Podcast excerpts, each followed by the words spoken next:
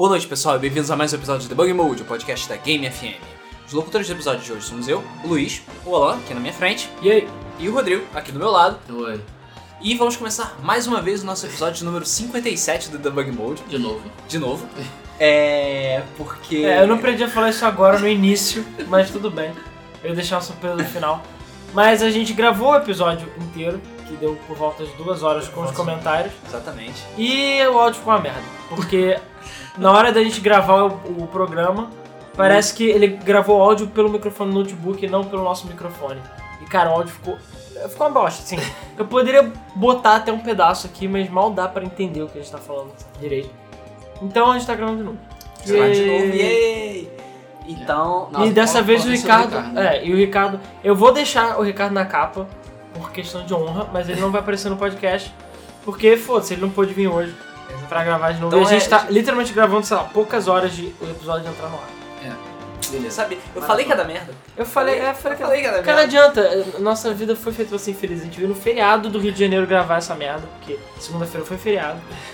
Só pra gravar isso a gente se fudeu. E a gente se fudeu. Isso aí. Não serviu de nada. Bem-vindo à nossa vida. Exatamente. Então, voltando ao episódio 57, como salvar a Nintendo. Como todo mundo sabe, a Nintendo registrou prejuízo. Mais uma vez. Prejuizinho. Terceiro prejuízo é, seguido. É o terceiro ano de prejuízo O seguido. pessoal tá fazendo tempestade. É, tá fazendo tempestade, são só 564 milhões de reais de prejuízo. É, quase nada. Filha da puta. É. Isso é só, sei lá, 10 vezes o que a Capcom tem de dinheiro atualmente, sabe? Cara, mas a Capcom é um péssimo exemplo, né? Diga-se de Porra. passagem. ah, foda-se. Isso é muito mais dinheiro que eu tenho, com certeza. É. Ah, eu, você é um é. exemplo muito melhor do que isso. Enfim, de qualquer forma, é.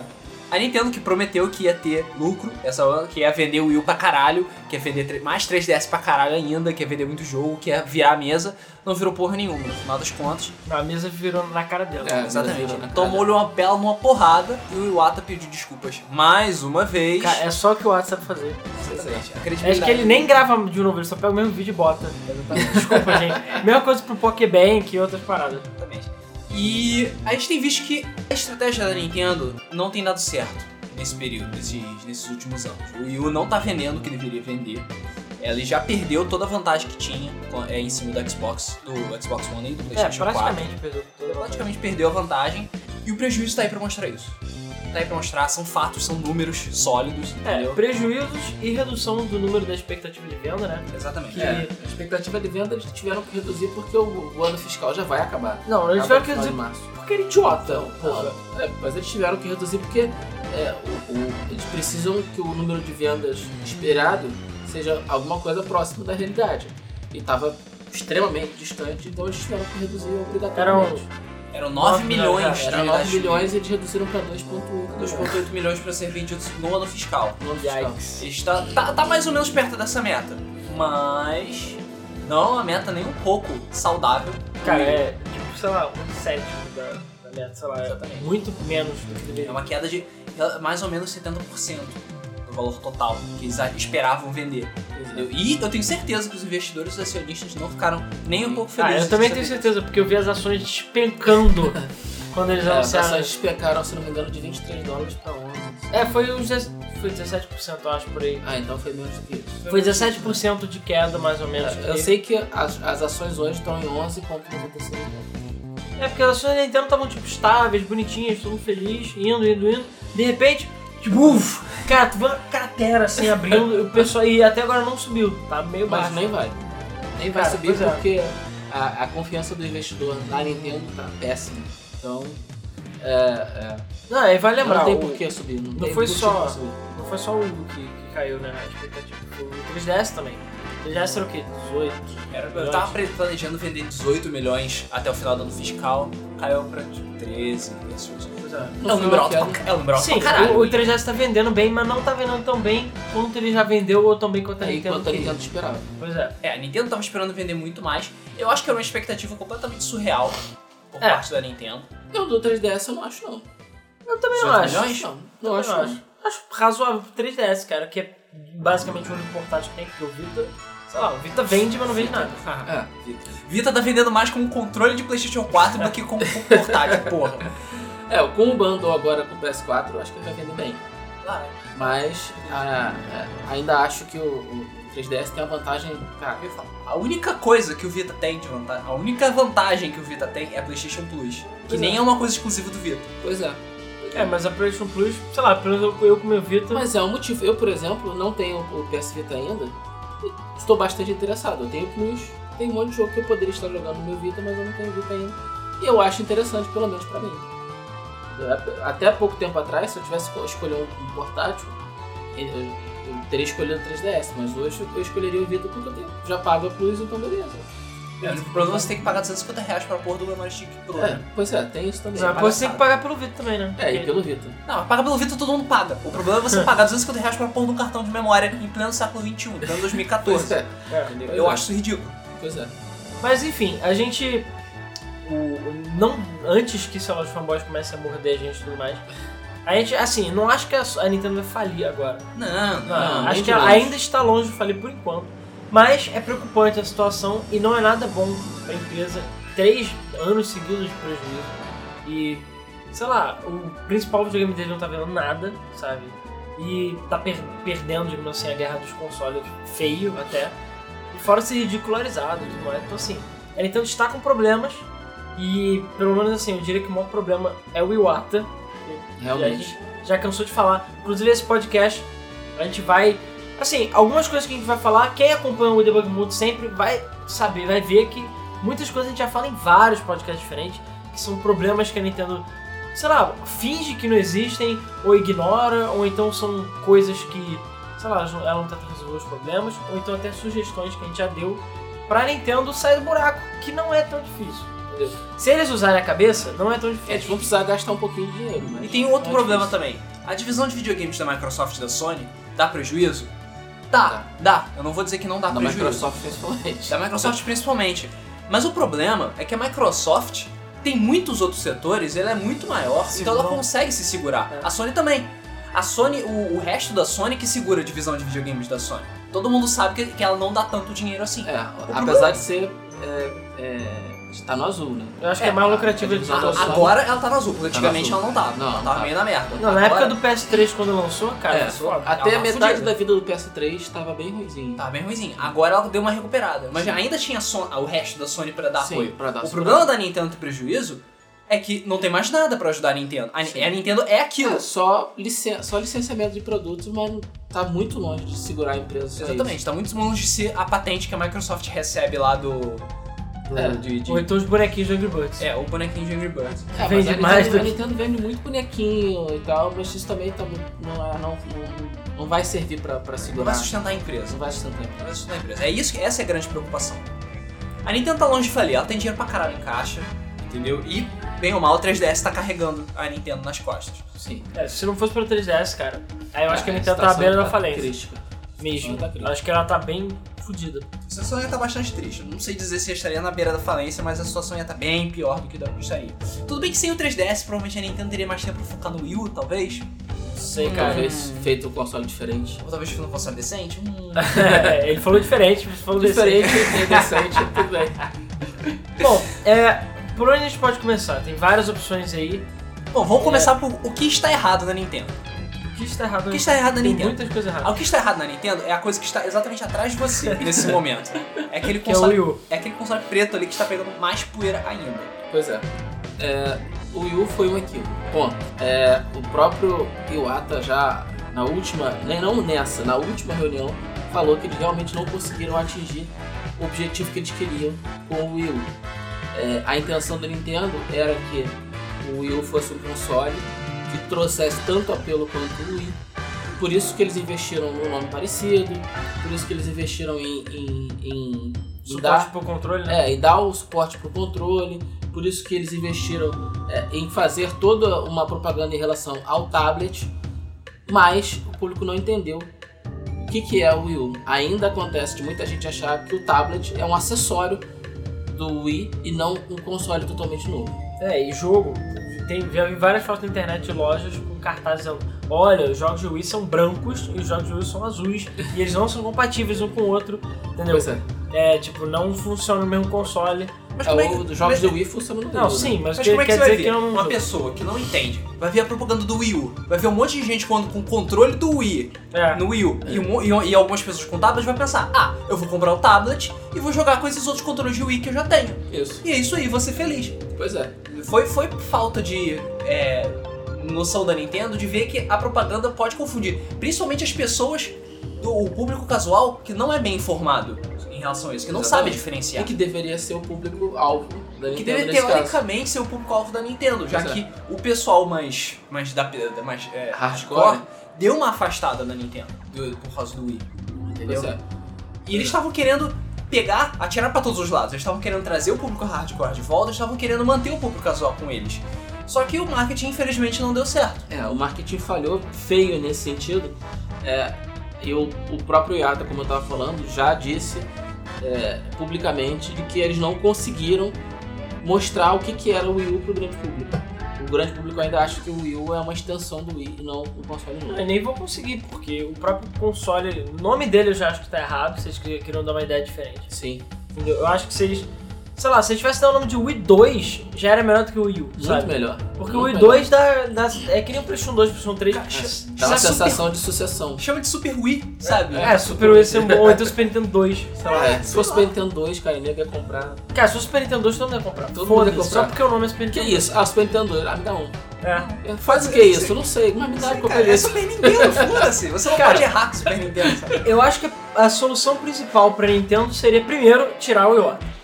Ele tinha que rapar fora. Eu acho que. É, eu Primeira- acho que já falou que é, por É. espontânea vontade ele não vai sair. Não, porque ele falou que não vai sair, porque ele é japonês de cabeça dura.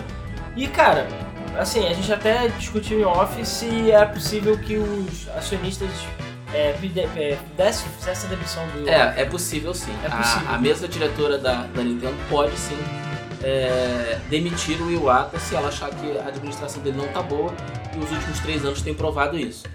É, mas eu não sei se como é que é a comunicação entre eles, como é que é a questão do, do contato entre eles, de chegar a uma conclusão e quais seriam as consequências de fazer a demissão do Iwata agora. É, não sei, não sei se há, há interesse deles, óbvio que há interesse deles, mas sei lá se existe alguma coisa por trás, é muito complicado esse tipo de. É, Eu sinceramente Decisão. acho que o Iwata, se ele for demitido, ele vai se matar. Porque é típico japonês, ele vai se matar pela desonra da família dele, eu tenho certeza. É, é Eu certeza. Não acho que a Nintendo esteja numa situação tão crítica assim pros acionistas se rebelarem e chutarem o Iwata de lá. Cara, tá assim, cara. cara. Tá- Eu, acho acho que que tá seja assim. tão Não, crítica eu acho que financeiramente não, porque ninguém tem caixa. Sim. Não, sim, mas Tudo eu bem. acho que o Iwata A questão merda, é que cara. são três anos de prejuízo. O Iwata só fez Cara, merda, Três cara. anos de prejuízo, normalmente já no segundo ano o nego acendeu de vermelho. Eu falo que porra é essa? Um terceiro ano consecutivo de, de prejuízo, cara, qualquer empresa grande aí vai demitir. O Iwata, ele, ele deu um tiro no escuro quando ele lançou o Wii. Porque ninguém esperava que fosse acontecer e a gente já falou em vários podcasts como o Wii foi importante pro mundo dos Sim, games. sim. E criou o mercado casual, basicamente, etc, etc. E realmente, ele deu um tiro no escuro. O Wii poderia ter sido um fracasso retumbante e... e É, tudo, tudo dava a entender que o Wii seria um fracasso. Sim, Só que não foi. só que não foi porque o público comprou. Sim. Mas o próprio Iwata cometeu vários erros a ponto do Wii. Já assim, a, a gente já viu que no 64 a Nintendo já começou a perder third party porque ela escolheu cartucho. Isso. Aí chega o GameCube, eles lançam o GameCube com a porra de um, um mídia escrota. escrota que só dá 1.5, que não cabe os jogos dos outros consoles, então já perderam mais multiplataforma, mais third party. Aí me lança a porra do Wii, que também tem um hardware inferior, e também já perdeu mais third party. E ainda por cima, o pessoal ainda falou, ah, é, sei lá, crianças compraram essa merda, então vou fazer um jogo de qualquer jeito, foda-se. Isso. E o Wii U chega e é a mesma coisa, mesmo problema. Me- E até tinha o suporte de third party, né?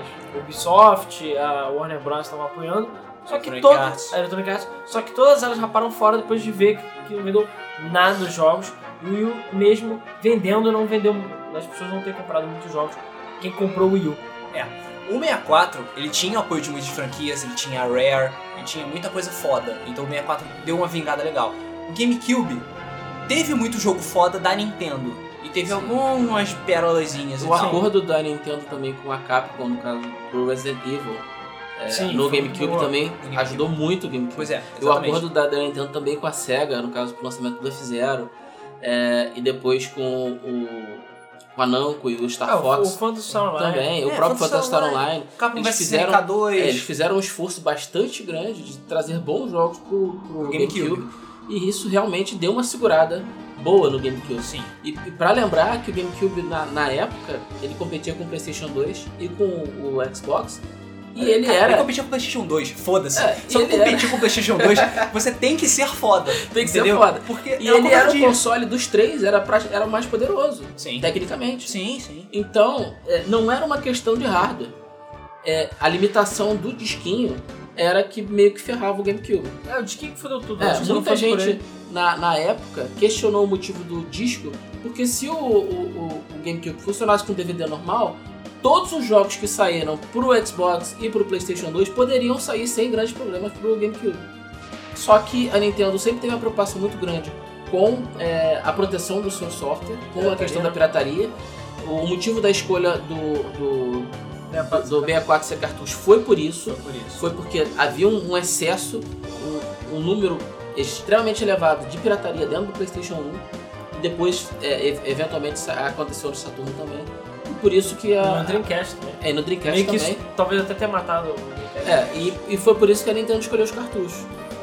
Só que foram decisões é, que as pessoas, no geral, consideraram equivocadas. As third parties sumiram, principalmente no, no 64. Até a época do Super Nintendo, todas as third parties apoiavam muito a Nintendo. Só que todo mundo, inclusive uma, uma third party que era extremamente importante, que era a Square, demandou na época do 64 e nunca mais voltou. Voltou no GameCube, no GameCube não, no Wii, né? Ah, tá- não, não, Crystal- o Crystal Chronicles. É, mas- mas voltou mal pra É. caralho. Crystal Voltou, Chronicles- mas ela nunca deu a importância para os consoles da Nintendo como dava antes. É, ainda mais gra- graficamente falando, porque Final Fantasy sempre foi gra- graficamente es- escroto, sabe? Foda. E os consoles da Nintendo, depois do GameCube, não aguentaram mais. E aí tem o Wii.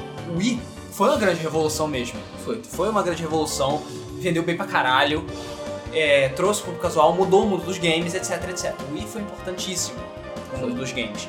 Mas o Wii tem um problema que muitas pessoas não veem. Muita gente comprou um console. Mas essas pessoas que compraram o console não compraram jogos.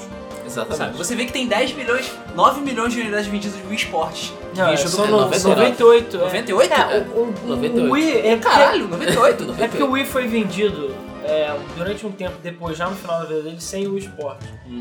Então, sei lá, não tem é cento e poucos milhões de Wii, mas são 98, 98. 96 milhões de Wii Sports. de Wii Sport. Ainda é Wii Sports pra caralho. É. Mas você E viu. o segundo lugar, se tiver 10 milhões, é muito. É Pois é. muito pouco, meu Deus. Exatamente, isso foi outro problema, sabe? Você vê que as pessoas compravam o console, jogavam o esportes, eram felizinhas e guardavam o Wii e nunca mais pegavam ele de novo. Pois é. O Wii teve um fenômeno engraçado que era. Ninguém acreditava no Wii quando ele foi lançado. As third parties não tinham nenhum plano para jogo pro Wii quando ele foi lançado. É, até por, pela decepção que eles tiveram com o GameCube. Só que, à medida que o tempo foi passando, é, o Wii foi vendendo absurdos e as third parties, obviamente, abriram o olho e voltaram. É. Só que eles começaram a produzir jogos e esses jogos simplesmente não vendiam. É, Por é. quê? Porque o, o proprietário do Wii não tinha interesse nos outros jogos que não fosse o, o, o esporte. o esporte vinha com o console, legal, eu comprei o console, ganhei um jogo, eu brinco com o jogo, fico feliz e acabou. As pessoas não compravam o console da Nintendo, elas compravam o esporte. E comprava o esporte. Porque era uma coisa novidade, era, um- era, uma, uma coisa divertida. Não que não mereça, porque o esporte é divertido pra É caralho. divertido, mas. É, é isso aí. É isso aí, entendeu? É isso aí. É isso aí. Então, é, o, o te- não teve apoio quase nenhum de third party no lançamento. Depois ele teve um apoio bastante grande e no final da vida ele voltou a ter quase nenhum apoio, justamente por conta disso. É, e a curva de venda de, de, de, de- de jogos praticamente não subiu, porque as pessoas não se interessavam por comprar jogos para o Wii. Alguns jogos venderam bem, outros venderam muito mal, mas Jogos da Nintendo mesmo sempre venderam muito bem. sempre venderam muito bem porque o público que é hardcore da Nintendo compra, compra, entendeu? Então tava todo mundo muito feliz com o sucesso do Wii, só que tinha essa questão nebulosa por trás. Por que que, por mais que o Wii tenha vendido muito, por que que todo mundo não falava do Wii? As pessoas falavam do, do PS3, falavam do, 360. do Xbox 360, mas não se falava do Wii. Por quê? Porque não vendia jogo. Vendia o console, mas não vendia jogo. Então, eu não sei se o Wii pode ser considerado um grande sucesso, porque na verdade não foi. Ele foi, práticos, mas ele foi. prejudicou a Nintendo. É, em termos Entendeu? práticos, ele não foi um grande sucesso. Porque ele vendeu muito console, mas não vendeu jogo. Que nem o PlayStation 2. É, o PlayStation 2. O PlayStation 2 teve esse problema, mas assim, os grandes mercados compravam o jogo do PlayStation 2. Os Estados Unidos compravam, a Europa comprava, o Japão comprava. Porque o problema do bem PlayStation 2 que- era outro. É, América do Sul, por exemplo, é, África, China, Índia, esses países um pouco mais pobres, né, todo mundo tinha PlayStation 2, como é o caso aqui no Brasil, só que ninguém tem jogo original.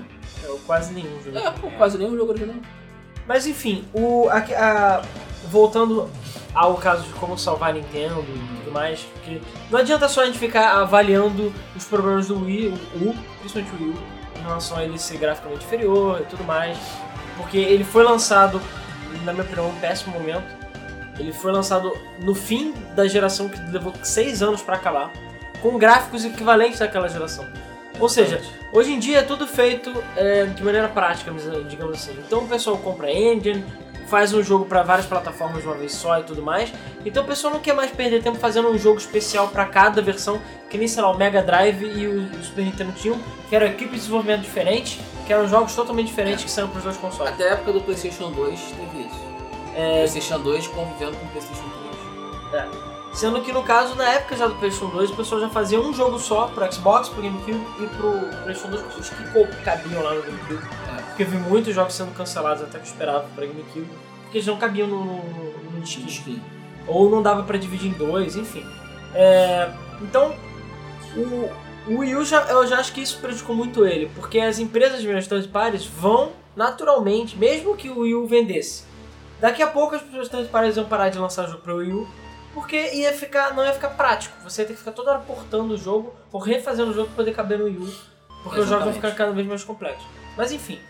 É, ah, vai lembrar uma outra coisa que a gente ia comentar, que o, o Iwata é o CEO da Nintendo. Ele é tipo o cara que manda, ele toma as decisões e tudo mais. Então, sei lá, eu diria que boa parte da culpa é pura e exclusivamente dele.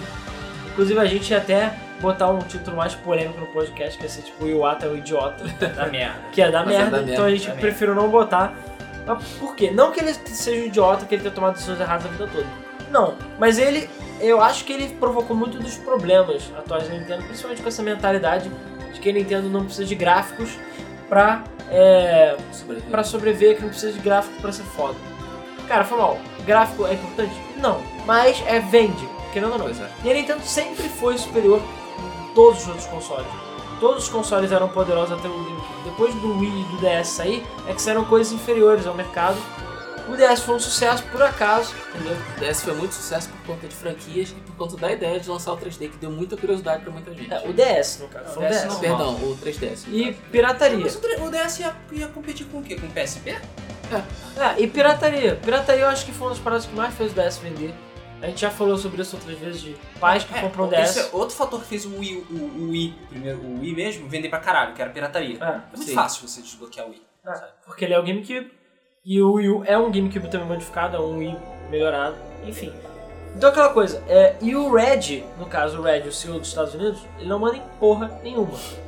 É, ele não manda em nada, porque a, a Nintendo tem uma política de, sei lá, de controle total, digamos Isso. assim. Então o Red ele é quase como se fosse um boneco. Ele só tá ali pra ser o CEO, mas ele não toma decisões sem passar pela matriz da Nintendo. Então se ele falar, olha, eu quero lançar um Wii U verde, ele tem que falar com- primeiro com a Nintendo do Japão e falar com o Iwata. Se vocês falam que não, o Red vai ter que sentar, calar a boca e ficar quieto, entendeu? E, e é isso aí. Porque É ele não aí. manda em nada. Talvez, se o Red tivesse um pouco mais de autonomia, as coisas fossem diferentes. Porque eu tenho certeza que o Red tá vendo a merda toda pegar fogo e ele não pode fazer nada, porque o Iwata e o pessoal do Japão não está vendo isso. O Japão tá muito fechado ultimamente, o mercado de games no Japão tá complicado também, não está muito aquecido. Então, cara, o negócio é o ocidente e o resto do mundo. Eles têm que se focar no resto do mundo. Tem então ele focar. tem que ver o que está acontecendo no resto do mundo, o que está faltando, quais são os problemas, pra começar a resolver, entendeu? É, o, o Iwata é, e a Nintendo do Japão, eles sempre tiveram muita dificuldade em ver as coisas fora do Japão. É, a Sony teve um pouquinho desse problema no início também, né, né, no caso do, do- da vida do, do, do PS1. É, e a SEGA, por exemplo, já tinha muito mais experiência nesse sentido. E a própria Nintendo, por ter uma matriz também fora do, do, do Japão, Eles tinham alguma experiência nisso, mas é, não sei se foi o Yamauchi ou o próprio Iwata que voltou a centralizar todas as ações dentro da matriz Se não me engano, acho que foi o Ata. Se eu não sei, enganado, foi o Ata. Na época do Wii, se eu não tô enganado, foi o Ata.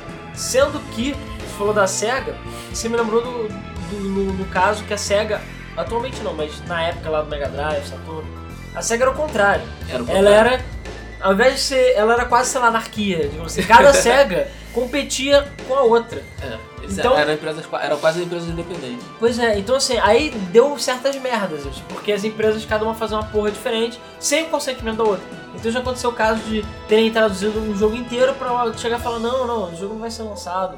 Ou então o jogo chega muito tarde e já era. Falou, não, gente, a gente tá com outra coisa aqui, já era. Eles perderam tempo fazendo esse jogo. Enfim, e um dos casos, se eu não estou enganado, que foi um dos mais absurdos, foi o, o 32X, que o 32X, se eu não estou enganado, foi feito no, no- nos Estados Unidos. E o Sega CD, que era o Mega CD no Japão, feito no Japão. Isso. Então, a, a SEGA chegou e falou assim, pô, olha aqui que legal essa história que a gente fez do Sega CD. E a, pouco tempo depois a Sega of America chegou e falou assim, olha que legal essa história que a gente tá fazendo no 32X. Aí chegou e falou assim, tá, que merda. e aí, o que, que a gente faz agora? Ah, lança a porra assim mesmo. Então o 32X mesmo foi mais poderoso até no, no ocidente. E o Sega CD foi também, mas não tanto. Assim, ele foi melhor no Japão.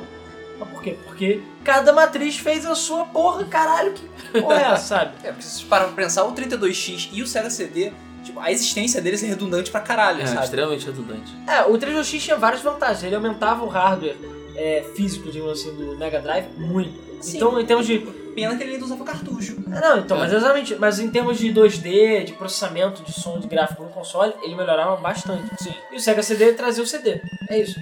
Mas aí o 32X, em conjunto com o Sega CD, porque tem jogos que são Sim, 32X e Sega CD, Sim. eles melhoram consideravelmente o Mega Drive. Pena que tem, sei lá, três jogos de É, só que eles são um fucking monstro. Enfim, foi um erro também. Mas foi exatamente assim, é, não pode nem ser muito centralizado, que eu acho que isso atrapalha muito a Nintendo, porque o Japão é um país muito conservador. E o Ata é muito conservador, você bota na cara dele, ele é muito conservador. É. E isso é um problema, a Nintendo tem medo de. Não tem medo de inovar, porque ela sempre inovou, mas ela tem medo de tentar coisas novas. Entendeu? Em termos é. de sair da caixa. Isso. É, só um- isso. é, uma das coisas que rolou quando, quando eles já anunciaram o prejuízo foi que eles estão cogitando lançar jogos para smartphone.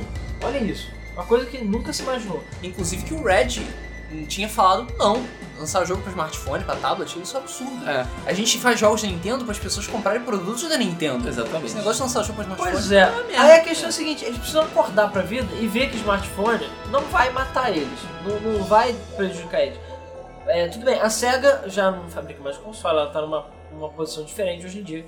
Mas, cara, eu tô vendo muitas crianças na rua jogando Sonic Dash, que é de graça, né? Que é um, um jogo tipo Temple Run, no, no- nas plataformas mobile. E eles, as crianças, sei lá, não jogaram Sonic 1 nem Sonic 2, elas estão jogando Sonic, Sonic Dash. Dash. E estão conhecendo Sonic pelo Sonic Dash. E Sonic Dash tá fazendo a SEGA vender menos jogos?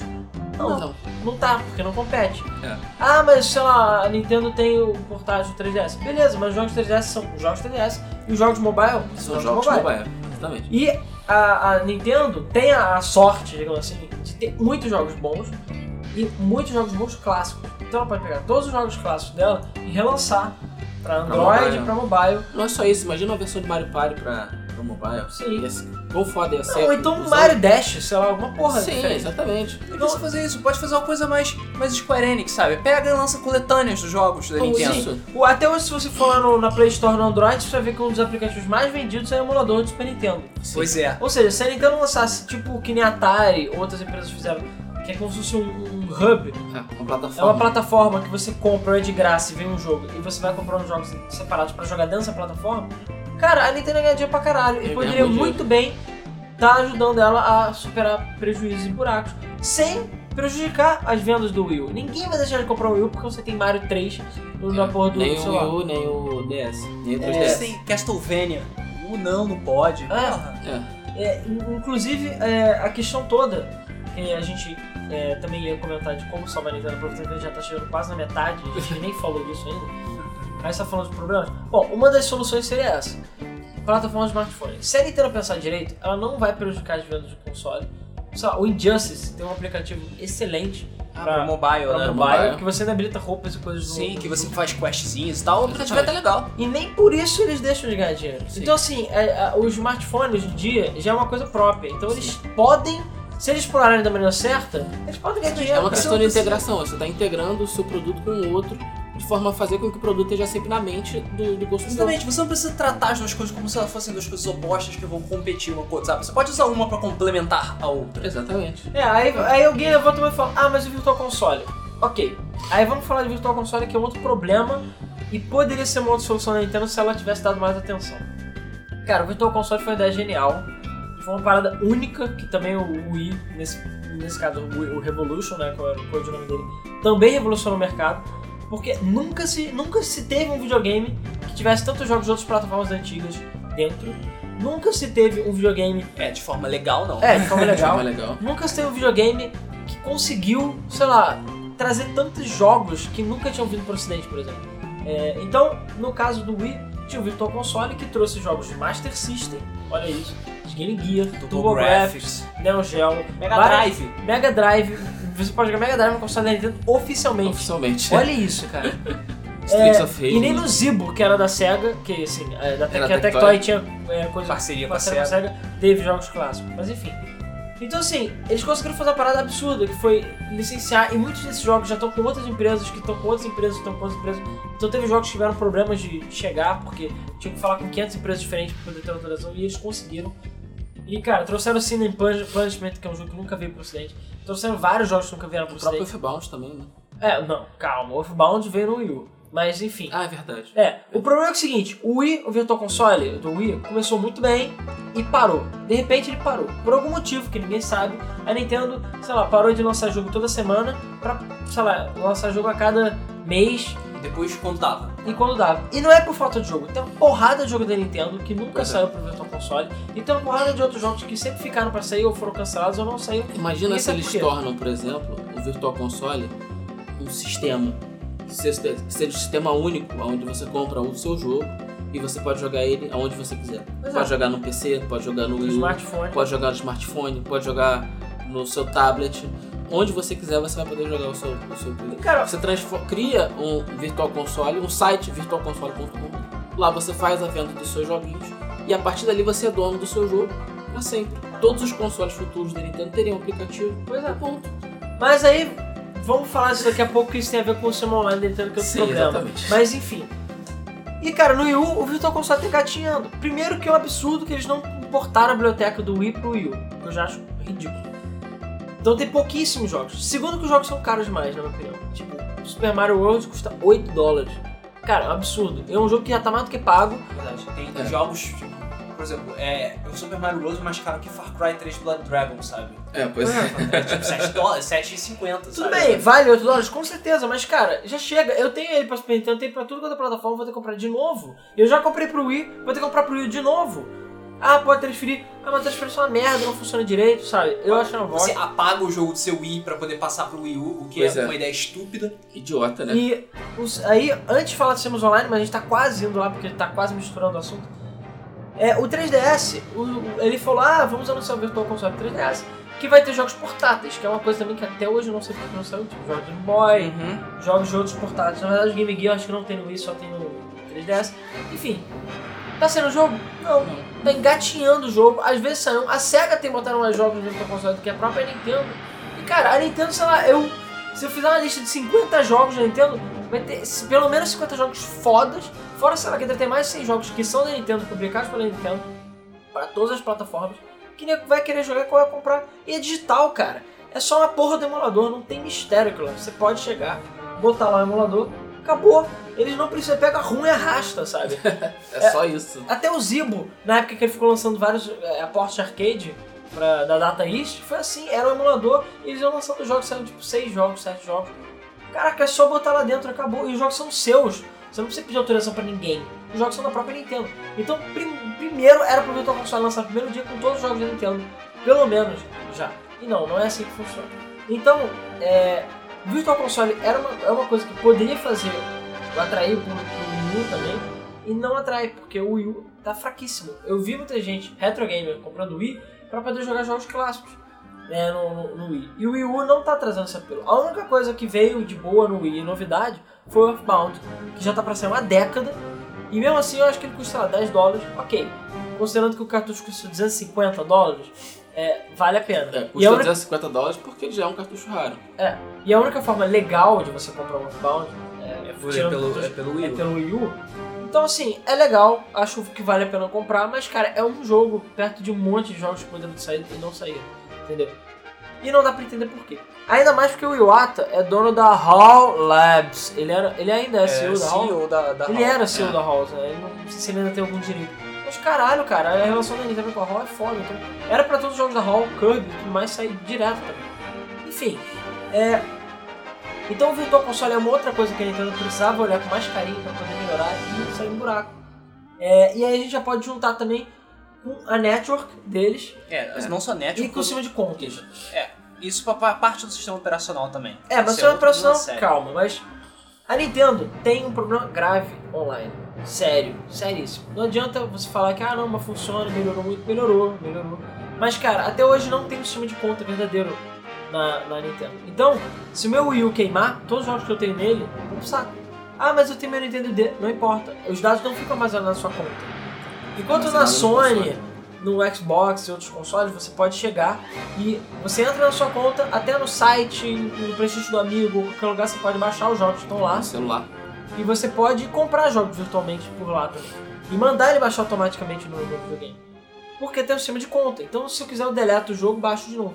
Se eu formatar o videogame e tudo mais, não tem problema, a conta tá lá, entendeu? Se der um 3RL da vida no Wii, É, tem jogos são. Inclusive são seu os saves, né? No caso do. É, no caso, um pouco mais elaborado, inclusive os saves. Mas isso eu já acho que é pedir demais da Nintendo. Então assim, mas até hoje não tem. O, o 3DS agora tem suporte para Nintendo ID, mas ainda mantém os friend codes, que eu acho ridículo o friend code. É, o Wii U não salva, não tem sistema, não tem uma conta salva verdadeira, entendeu? Então se o seu Wii U for roubado, queimado, você perde os seus É, jogos. até seu 3DS também. Eu já vi casos do tipo, o nego tentando. Deu, comprou, o cara tem um 3DS, comprou um 3DS novo, foi tentar passar os dados de um pro outro, deu merda, ele perdeu tudo, e é isso aí. Isso perdeu é. tudo. Acabou, Perdeu tudo. compra tudo de novo. É, e os Seu saves balaco. também, que já era. Então assim, cara, já passou da hora da Nintendo ter um sistema online decente. E aí a gente pode levar em con- consideração também uma outra coisa, uma outra ideia que a gente teve, que é o Nintendo Plus da vida. A PS Plus, a Sony toda hora copia a Nintendo das outras empresas. Por que a Nintendo não pode copiar a Sony uma vez? Pois Pô, é. Cara, a PS Plus é uma das coisas mais geniais que a Sony já fez. No início realmente não funcionava direito. Era uma merda. Era eu lembro que, tipo, ah, puxa, já, sei lá, três meses seguidos não tem. Só sai jogo. o jogo merda. Só sai Agora não, merda. a Plus é um dos grandes atrativos da Sony e eles estão ganhando dinheiro pra caralho. Cara, esse mês tem Bioshock Infinite, DMC e vai ter Brothers até o Two Sons. Porra! De graça. De graça. Você pagando 50 dólares por ano. Pois é. Cara, isso não é nada. Então, e, e fora os descontos. Porque os jogos que você vê na, na Plus só são seus e quando você tiver a Plus. Beleza. Mas os jogos que você compra com desconto são seus pra sempre. sempre. Pra sempre, E cara, tem descontos violentos. Essa semana mesmo, essa terça agora, é, tá trocando agora, mas enfim. Teve Rain por 3 dólares, Far Cry por 3 dólares, teve Crysis 3 por 5 dólares. Eu acho que preços tão bons quanto os da Steam, ou quase tão bons quanto os da Steam. Caralho, cara. A, a Microsoft, no caso, ainda tá precisando aprender porque ainda tá muito ruim os jogos que vêm. São Sim. jogos velhos. Vem poucos e os que São vêm são, antigos. são antigos, pois é. É, ainda tá ruim, mas como o Xbox Live é obrigatório você ter online e tudo mais, é diferente. Mas, cara, É, o PS4 As- também. É, mas é. Enfim. Mas a Nintendo, ela já mostrou, por exemplo, nas promoções de, de Halloween, que é possível, que ela sabe vender bem, fazer descontos bons. O Resident Evil Revelations esteve no 3DS por 10 dólares e no, Wii U por 20 dólares. Cara, foi uma promoção muito boa para um jogo que tinha saído há poucos meses lá, no, no console. Pois é. E cara, porra, E não é difícil pra Nintendo ela chegar, por exemplo, e, e contratar uma empresa pra criar um bom serviço online pra eles. pois é. Sabe? Tudo bem, vai ser caro, vai precisar de investimento, vai demorar. Mas é chegar e falar, eu quero que o serviço seja isso, isso, isso. Eu quero que tenha isso, isso e isso. E pronto. Os caras vão fazer o serviço, vão produzir o serviço direitinho, compatível com os consoles que eles tiverem. E é só ser feliz a partir daí. Não é uma coisa que a Nintendo não consiga pagar. Não é uma coisa que a Nintendo não consiga administrar, ela só precisa terceirizar. Aí entra justamente no problema dela querer ter controle absoluto sobre tudo é, não que ela não tenha, se ela contratar uma empresa, ela, tu, tu, todas as informações que ela precisar, ela vai conseguir. É, e, e aí, é só chegar e fazer, porque que, que ela não pode ter um bom sistema online? Por que, que ela não pode investir num bom sistema online, tanto para fazer os seus próprios é, usuários felizes, quanto para ter mais eficiência nas vendas dela? Ela já provou, justamente como o Alan falou, da questão do, dos, das promoções. Já provou também que faz DLCs fodas, como é o caso do, do, do New Luigi U, né? É, isso é outra coisa também. É, é, e cara, Não, qual o problema? O que que tá Não, faltando? não só terceirizar serviços online, terceirizar franquias também. Terceirizar Pega, franquias. pega as franquias, terceiriza a porra toda, cara. Joga Ela já tá terceirizando. Você não precisa economizar, não precisa economizar, Não. entendeu? Fazer merda. Mas a Nintendo sabe, eu acho que ela sabe diferenciar pessoas que são competentes e pessoas que são incompetentes. Sim. Então, a Retro tá aí pra provar isso, Tá sabe? pra- Tem vários Exatamente. estúdios. Tem vários não estúdios só a Retro, a própria Rare também, no caso. Sim, a própria Rare e tal, há muito tempo atrás. Hoje em dia a Retro. E tem outras empresas, tem outras empresas Level fodas. 5 também cresceu muito graças a Sim, a Level 5, velho, porra, eles são fodas pra caralho, Pois fizeram é. Caralho. então o que a Nintendo tem que fazer é pegar o telefone e chegar cega. E aí, beleza? Cadê o F0? Cadê? É, bora fazer outra F0? Isso aí. Não, e tem a Namco também que tá ajudando eles com não, Smash. tá ajudando ele pra caralho. Com o Smash Bros. Eu acho que eles não precisavam terceirizar o Smash Bros, mas tudo bem. Mas, É. cara, é porque a Nintendo é pequena. Querendo ou não, sei, ela a é Nintendo pequena, é ela pequena. não dá conta de tudo. Pois é. Ainda mais que o Wii U tá ávido por jogos, ele precisa de jogos. Pois é. Tá difícil. Mas, por exemplo, eles podiam fazer da, da- com a Namco é, um pro outro Star Fox. É, sim. produzir o, É porque o não Smash também, ela, ela está envolvida, mas ela, mas ela não está fazendo 100% do jogo. É, ela eu está sei em disso, parceria. eu sei disso. Então é um, não é exatamente terceirização. É, pois é. É, mas eu acho que a- essa questão da terceirização pode ajudar muito a Nintendo, porque ela vai conseguir produzir muitos jogos com muita velocidade. É, ela já tá fazendo isso, como eu falei, mas ela talvez pudesse fazer mais. Mas nada impede dela comprar uma empresa de tecnologia pra melhorar o sistema online dela. Então por que a Nintendo não chega e faz logo um novo sistema operacional, sei lá, que substitua esse? Porque software é software. É, eu já cansei de falar do Zibo também, que o problema dele não era o hardware, era o software. Eu O acho hardware do Zibo também não Não. é minha parte. É, o hardware dele não vou dizer que é grande coisa, mas cara, o software é boa parte do problema, tão mal programado que ele é. E eu acho que o software tanto do Wii, do Wii U, quer dizer, quanto do, do 3DS. 3DS, poderiam ser muito melhores se eles fossem melhores implementados de alguma forma. E cara, falou, a gente já, já viu que Nintendo sabe fazer o quê? Jogos.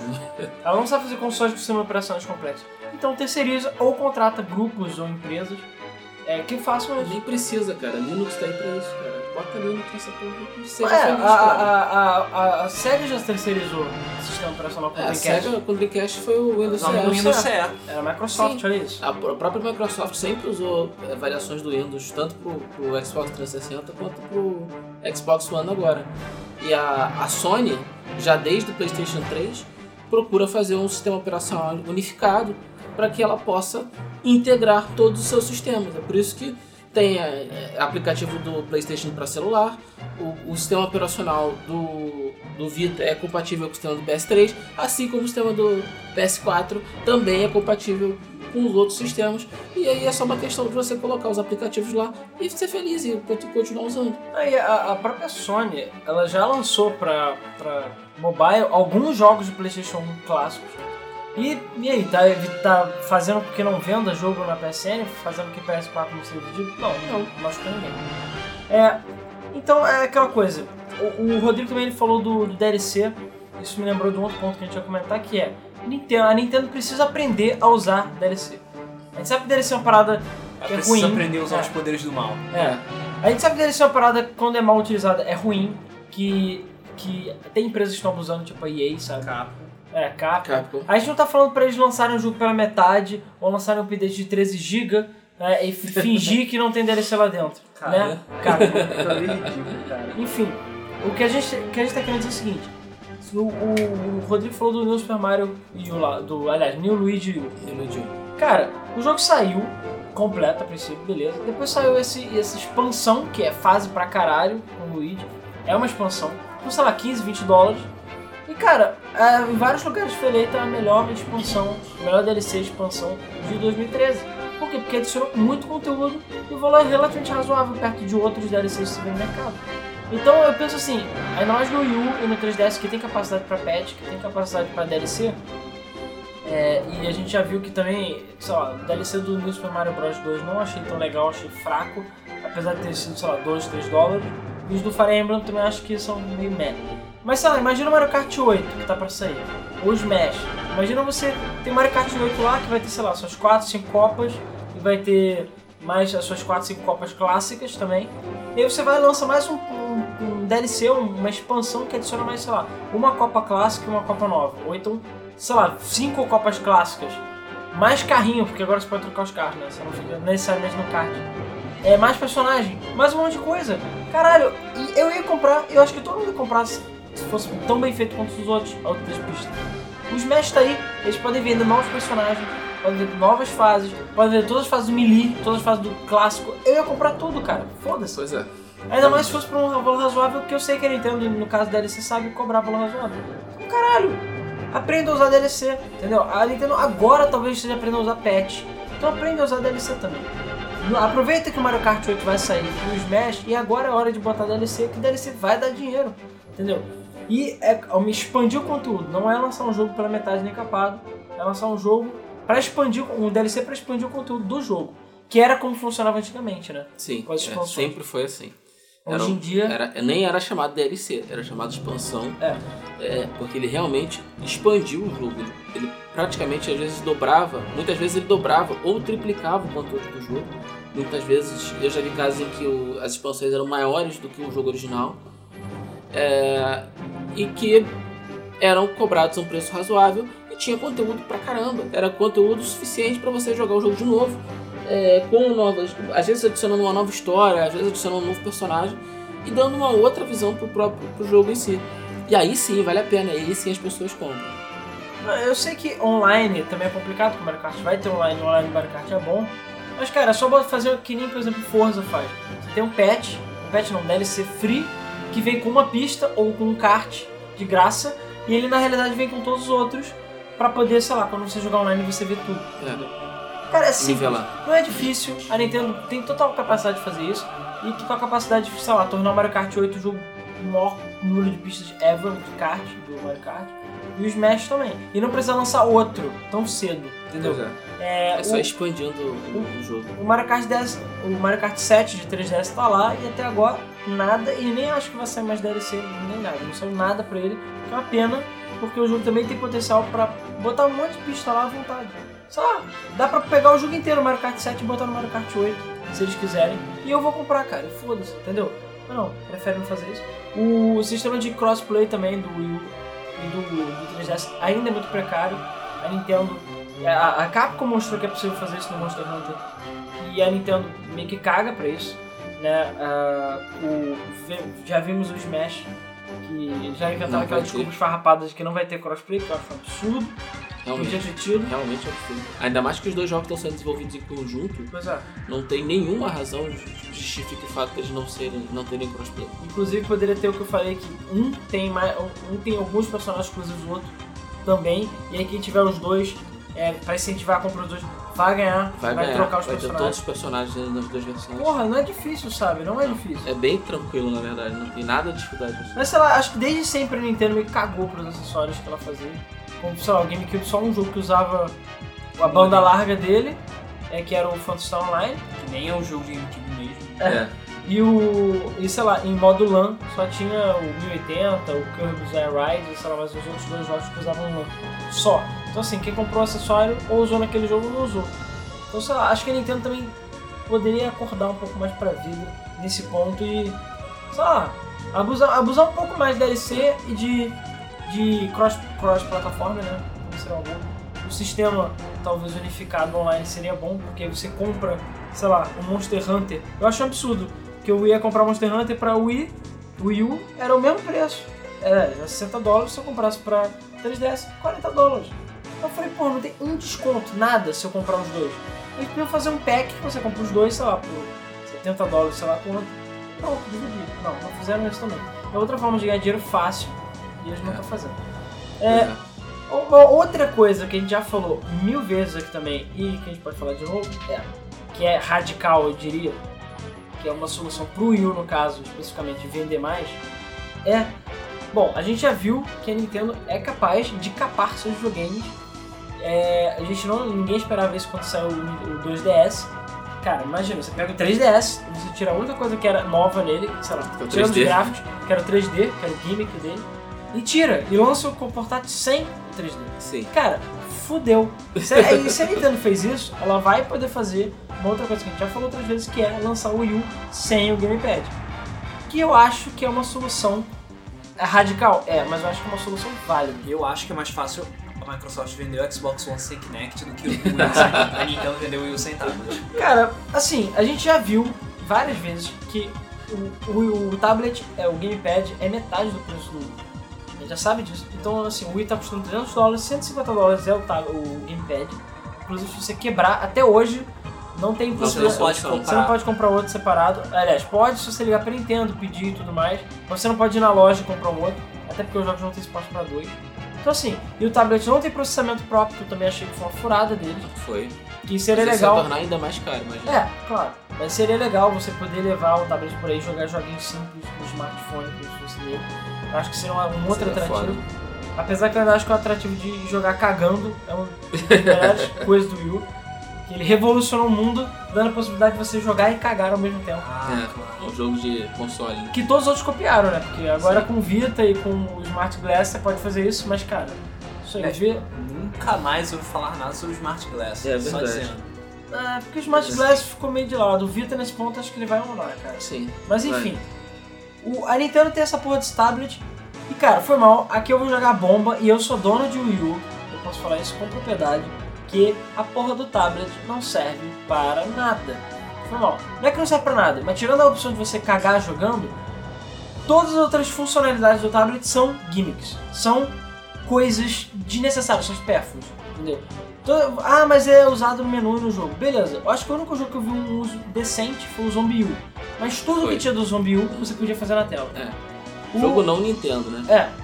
Não, mas a Nintendo também força a barra. É. Tudo pois é. parece forçado. É.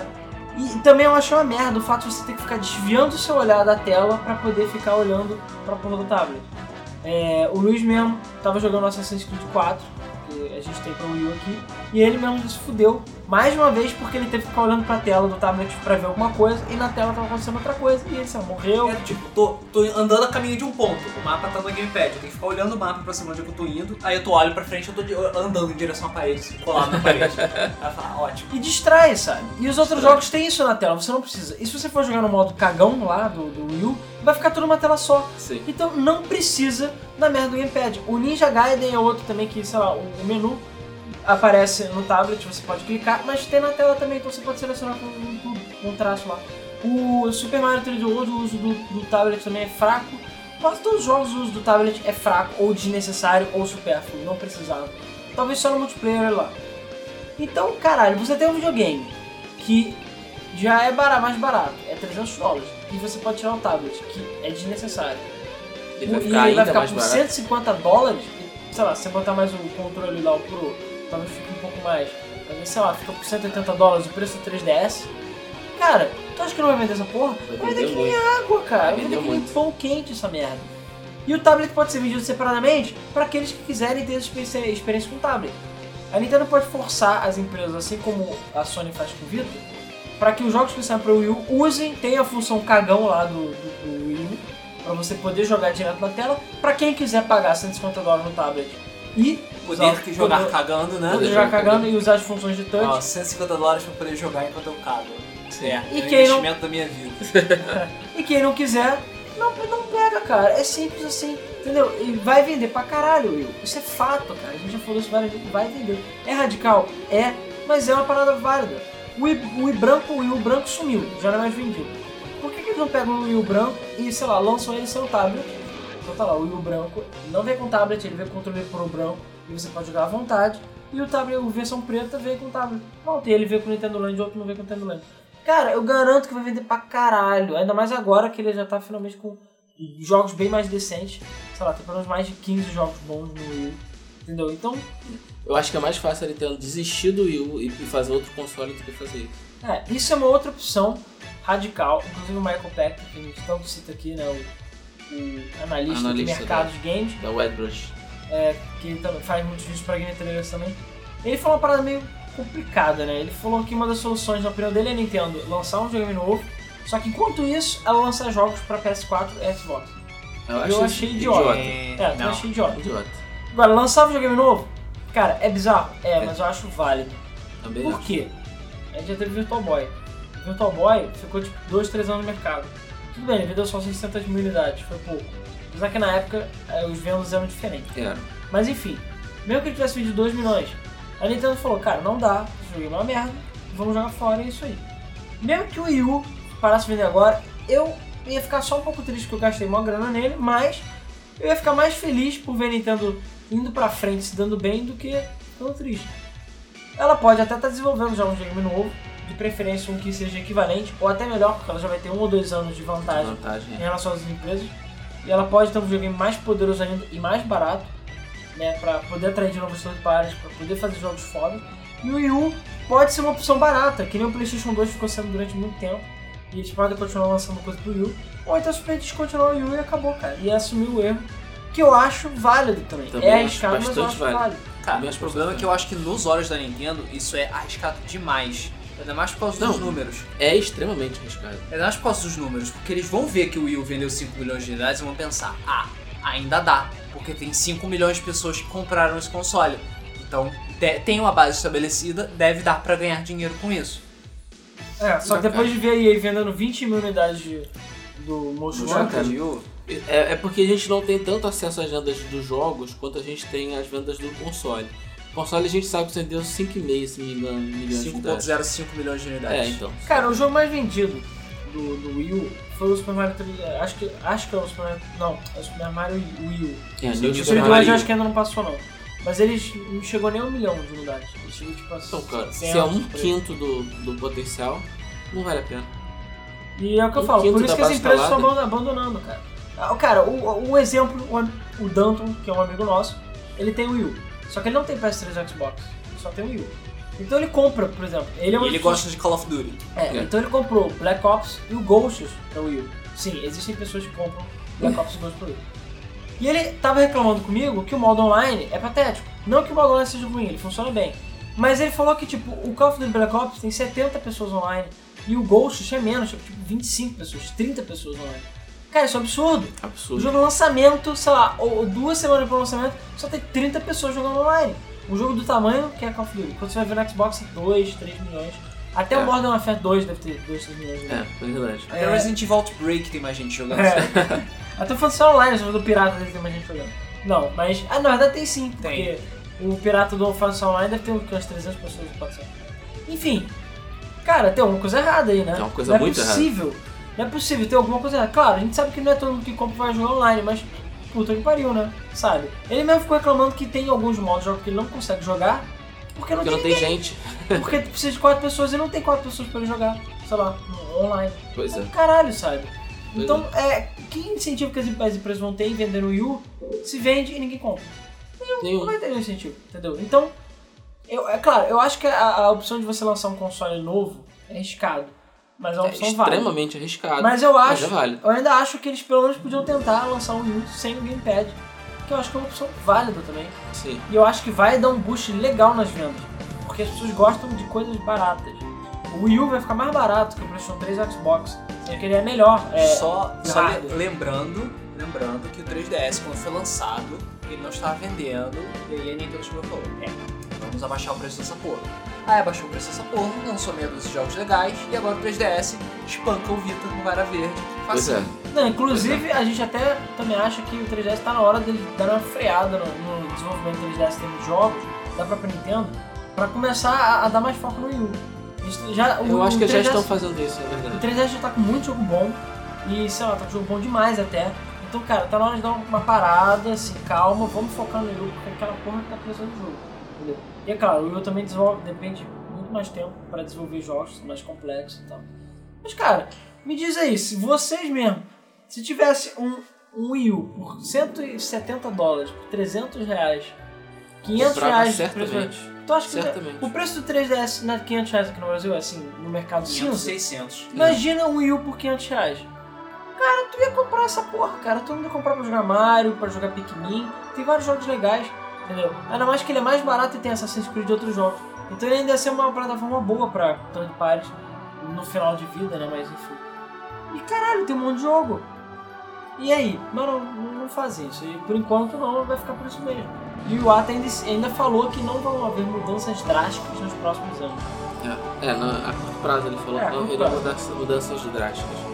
É, é normal que ele fale esse tipo de coisa, porque ele precisa passar um pouco de confiança para os investidores, apesar dessa confiança já estar no chão. É, mas ele também falou que não vai renunciar. Mas assim, eu, eu acredito que a Nintendo precisa tomar uma atitude logo. É, eu tenho certeza que eles vão apresentar muita coisa durante a E3 e é possível que boa parte dessas mudanças já comecem a aparecer durante a E3. É, porque eu tenho certeza que a Nintendo não vai ficar parada. Isso eu tenho certeza. Tem Mas eu espero- pra sair, tem Zelda. É, e eu espero que essas mudanças sejam suficientes para salvar não o Wii U, que eu digo, mas salvar a empresa. Porque é extremamente importante que a Nintendo permaneça. Porque é, é, é, eu acho que, a- que o mercado está tomando uma, uma- um rumo é, perigoso. Quase com uma- um, um monopólio. Então eu acho que a Nintendo precisa realmente se recuperar e começar a ter uma relevância maior dentro desse mercado, porque ela sim cria um diferencial. A perda da Sega, pra mim, foi uma perda quase irreparável. O mercado se tornou completamente diferente desde então. Mas é, a, vinda da Sony e da Microsoft deram um up nesse sentido. Mas eu acho que a perda da Nintendo, essa sim, vai ser uma coisa bastante significativa pro mercado de games em geral, cara, De só, forma negativa, vale lembrar. de forma negativa. é só a Nintendo não deixar a peteca cair, que tá tudo bem, entendeu?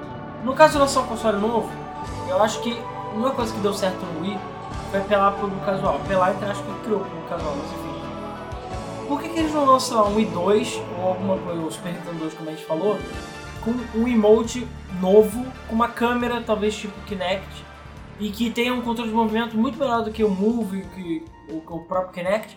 Tu acha que não vai vender? Aí se tiver o Wii Sports 2 ainda, tiver na caixa, o Wii Sports 2, você acha que essa porra não vai vender pra caralho? Vai, Vai vender pra Dependendo do caralho, cara. vai vender Vai vender pra caralho. Se eles fizerem esse console com um hardware poderoso, competitivo com o PlayStation 4, eles, aí sim eles vão conseguir estar Cara. apelando tanto pra hardcore quanto pra casual. Sim, e desde que botando- haja um preço razoável. E botando o console pra lançar tipo, no final de 2015, que é uma data razoável, até lá o custo desses hardwares já vai ser tão caiu. grande. Então o videogame já vai ficar mais barato, entendeu? E vai ficar mais interessante. E sem falar que vem as Steam, as Steam Machines a partir desse ano aí, né? É, Não, mas outro as Steam Machines ainda acho que ela Não, é- é- eu acho que as Steam Machines não, vai ter o poten não vão ter o potencial é, e, e- e vão abocanhar uma fatia do mercado tão grande quanto o PlayStation 4 e Xbox tão rápido. só por causa do custo. por causa do custo. Mas eu acho que com o tempo o público vai começar a conhecer as Machines, eles vão começar a ver que aquilo ali é uma coisa legal e vão começar sim a investir nas Steam Machines. Vai demorar, mas eu acho que as Machines vão ter um- um- um- uma participação significativa no mercado de consoles no mundo todo. E cara, a base da Steam são o quê? 70 milhões. 75 milhões. 5 milhões. Gente pra caralho. E só tá aumentando ainda mais com as promoções loucas que eles estão fazendo. Pois é. Então, tipo, é gente pra caralho também. Então, as Steam Machines têm potencial. Mas, cara, assim, a, a gente aqui, que não é nada, já tem várias ideias boas, até eu diria, pra fazer com que o, a Nintendo se recupere e que não tenha mais prejuízo. E que o Wii U, principalmente porque é o Wii U que tá dando mais prejuízo, né? Que o Wii U venda. E, cara, são opções simples, entendeu? Algumas são mais radicais que outras, mas nem, tudo, sim, se, a curtíssimo prazo, eu acho que a, a melhor decisão que eles poderiam tomar é tirar o gamepad. A curtíssimo prazo, anunciar um bundle sem gamepad, que venha, sei lá, com o Super Mario 3D World e o controle Pro, e acabou. Entendeu? Por 150 dólares, 170 dólares. Cara, Até nego, 200 dólares consegue nego vender. vai comprar pra caralho porque vai estar barato, entendeu? Mas claro, tem que vir com 32 GB interno pelo menos. Porque aqueles 8 GB internos são uma vergonha também. São, não serve pra nada. Mas, cara, porra, sabe? Faz alguma coisa, cara. Ah, é, e tem outra coisa também que eu lembrei agora. Trava de região. O Wii U ainda é o, é o- é único console da nova geração que tem trava de Console da região, nova cara. geração. E o 3DS também, né? Mas enfim. Cara, já, já chega, já passou da hora de... É, de a Nintendo é a única empresa que ainda acredita em trava de região. É, globalização, Nintendo. Pois é, eu não sei o que, que eles ganham com isso. Nada, eles só perdem, na verdade. Porque tem vários jogos que ficam presos no Japão que, sei lá, eu viajo, posso comprar outro lugar, eu não posso usar por quê? O jogo é meu, eu comprei, por que eu não posso? Porque eu vou prejudicar o mercado de alguma forma? Não, entendeu? Não tem nada a ver isso. E inclusive também o gamepad, que você também não pode trocar o gamepad. Então aquela coisa, o gamepad ele fica ligado no Wii U E ele é, do. Ele, ele é do Wii U. apenas aquele Wii U. Isso. Então, assim, eu não, não é que nem o controle de Playstation que eu posso ir pra casa do Luiz e sincar. Então, se o Luiz quebrar o tablet dele, lá, o Gamepad, ele vai ter que Acabou. pedir outro pra Nintendo. E a Nintendo, ele até tem que levar o videogame, a Nintendo vai ter que fazer... Fazer não, vai ter que conferir o Gamepad pra ele. Porque ele não pode pegar o meu Gamepad e enfiar no Wii U ou sincar. Não serve, não adianta. Você não tem como sincar um outro Gamepad. Pois é. Então, Sendo que aqui no Brasil é um pouco mais complicado, porque o Wii U é fabricado aqui, ele é só É. distribuído. Então, leve, leve levar um pouco mais de tempo do que é, por exemplo, nos Estados Unidos, onde é bem mais fácil. No Japão, você só, sei lá, vira a esquina e fala, Nintendo, quebrei meu Gamepad. Aí Nintendo, ai, ai, ai, ok, toma o Gamepad pra você. é, toma não, você paga 150 Ah, claro, dólares. você paga essas Isso eu nem, porque eu nem quero saber quanto custa o Gamepad aqui no Brasil. Deve ser 600 reais no mínimo. Pois é, Aquela merda. Porra. Então, tipo, pois é.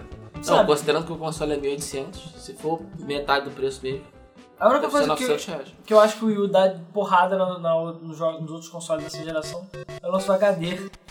Que o HD, ele tem único. suporte para HD externo. O único não. console É. que tem suporte pra HD externo. Pois é.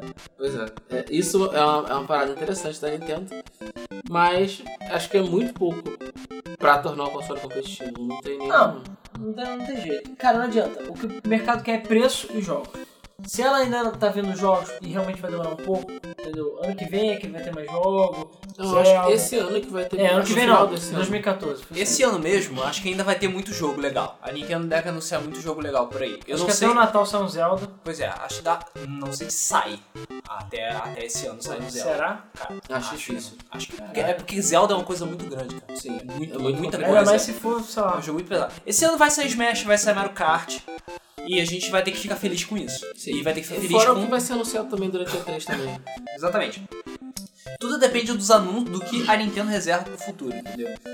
Pro Iwata não tá querendo mudar nada, é porque das duas uma. Ou ele é um completo idiota, Que é Ou- possível. ou é porque ele sabe de alguma coisa que a gente não sabe. É, tem uma carta na manga. Ou que ele é um completo idiota. É.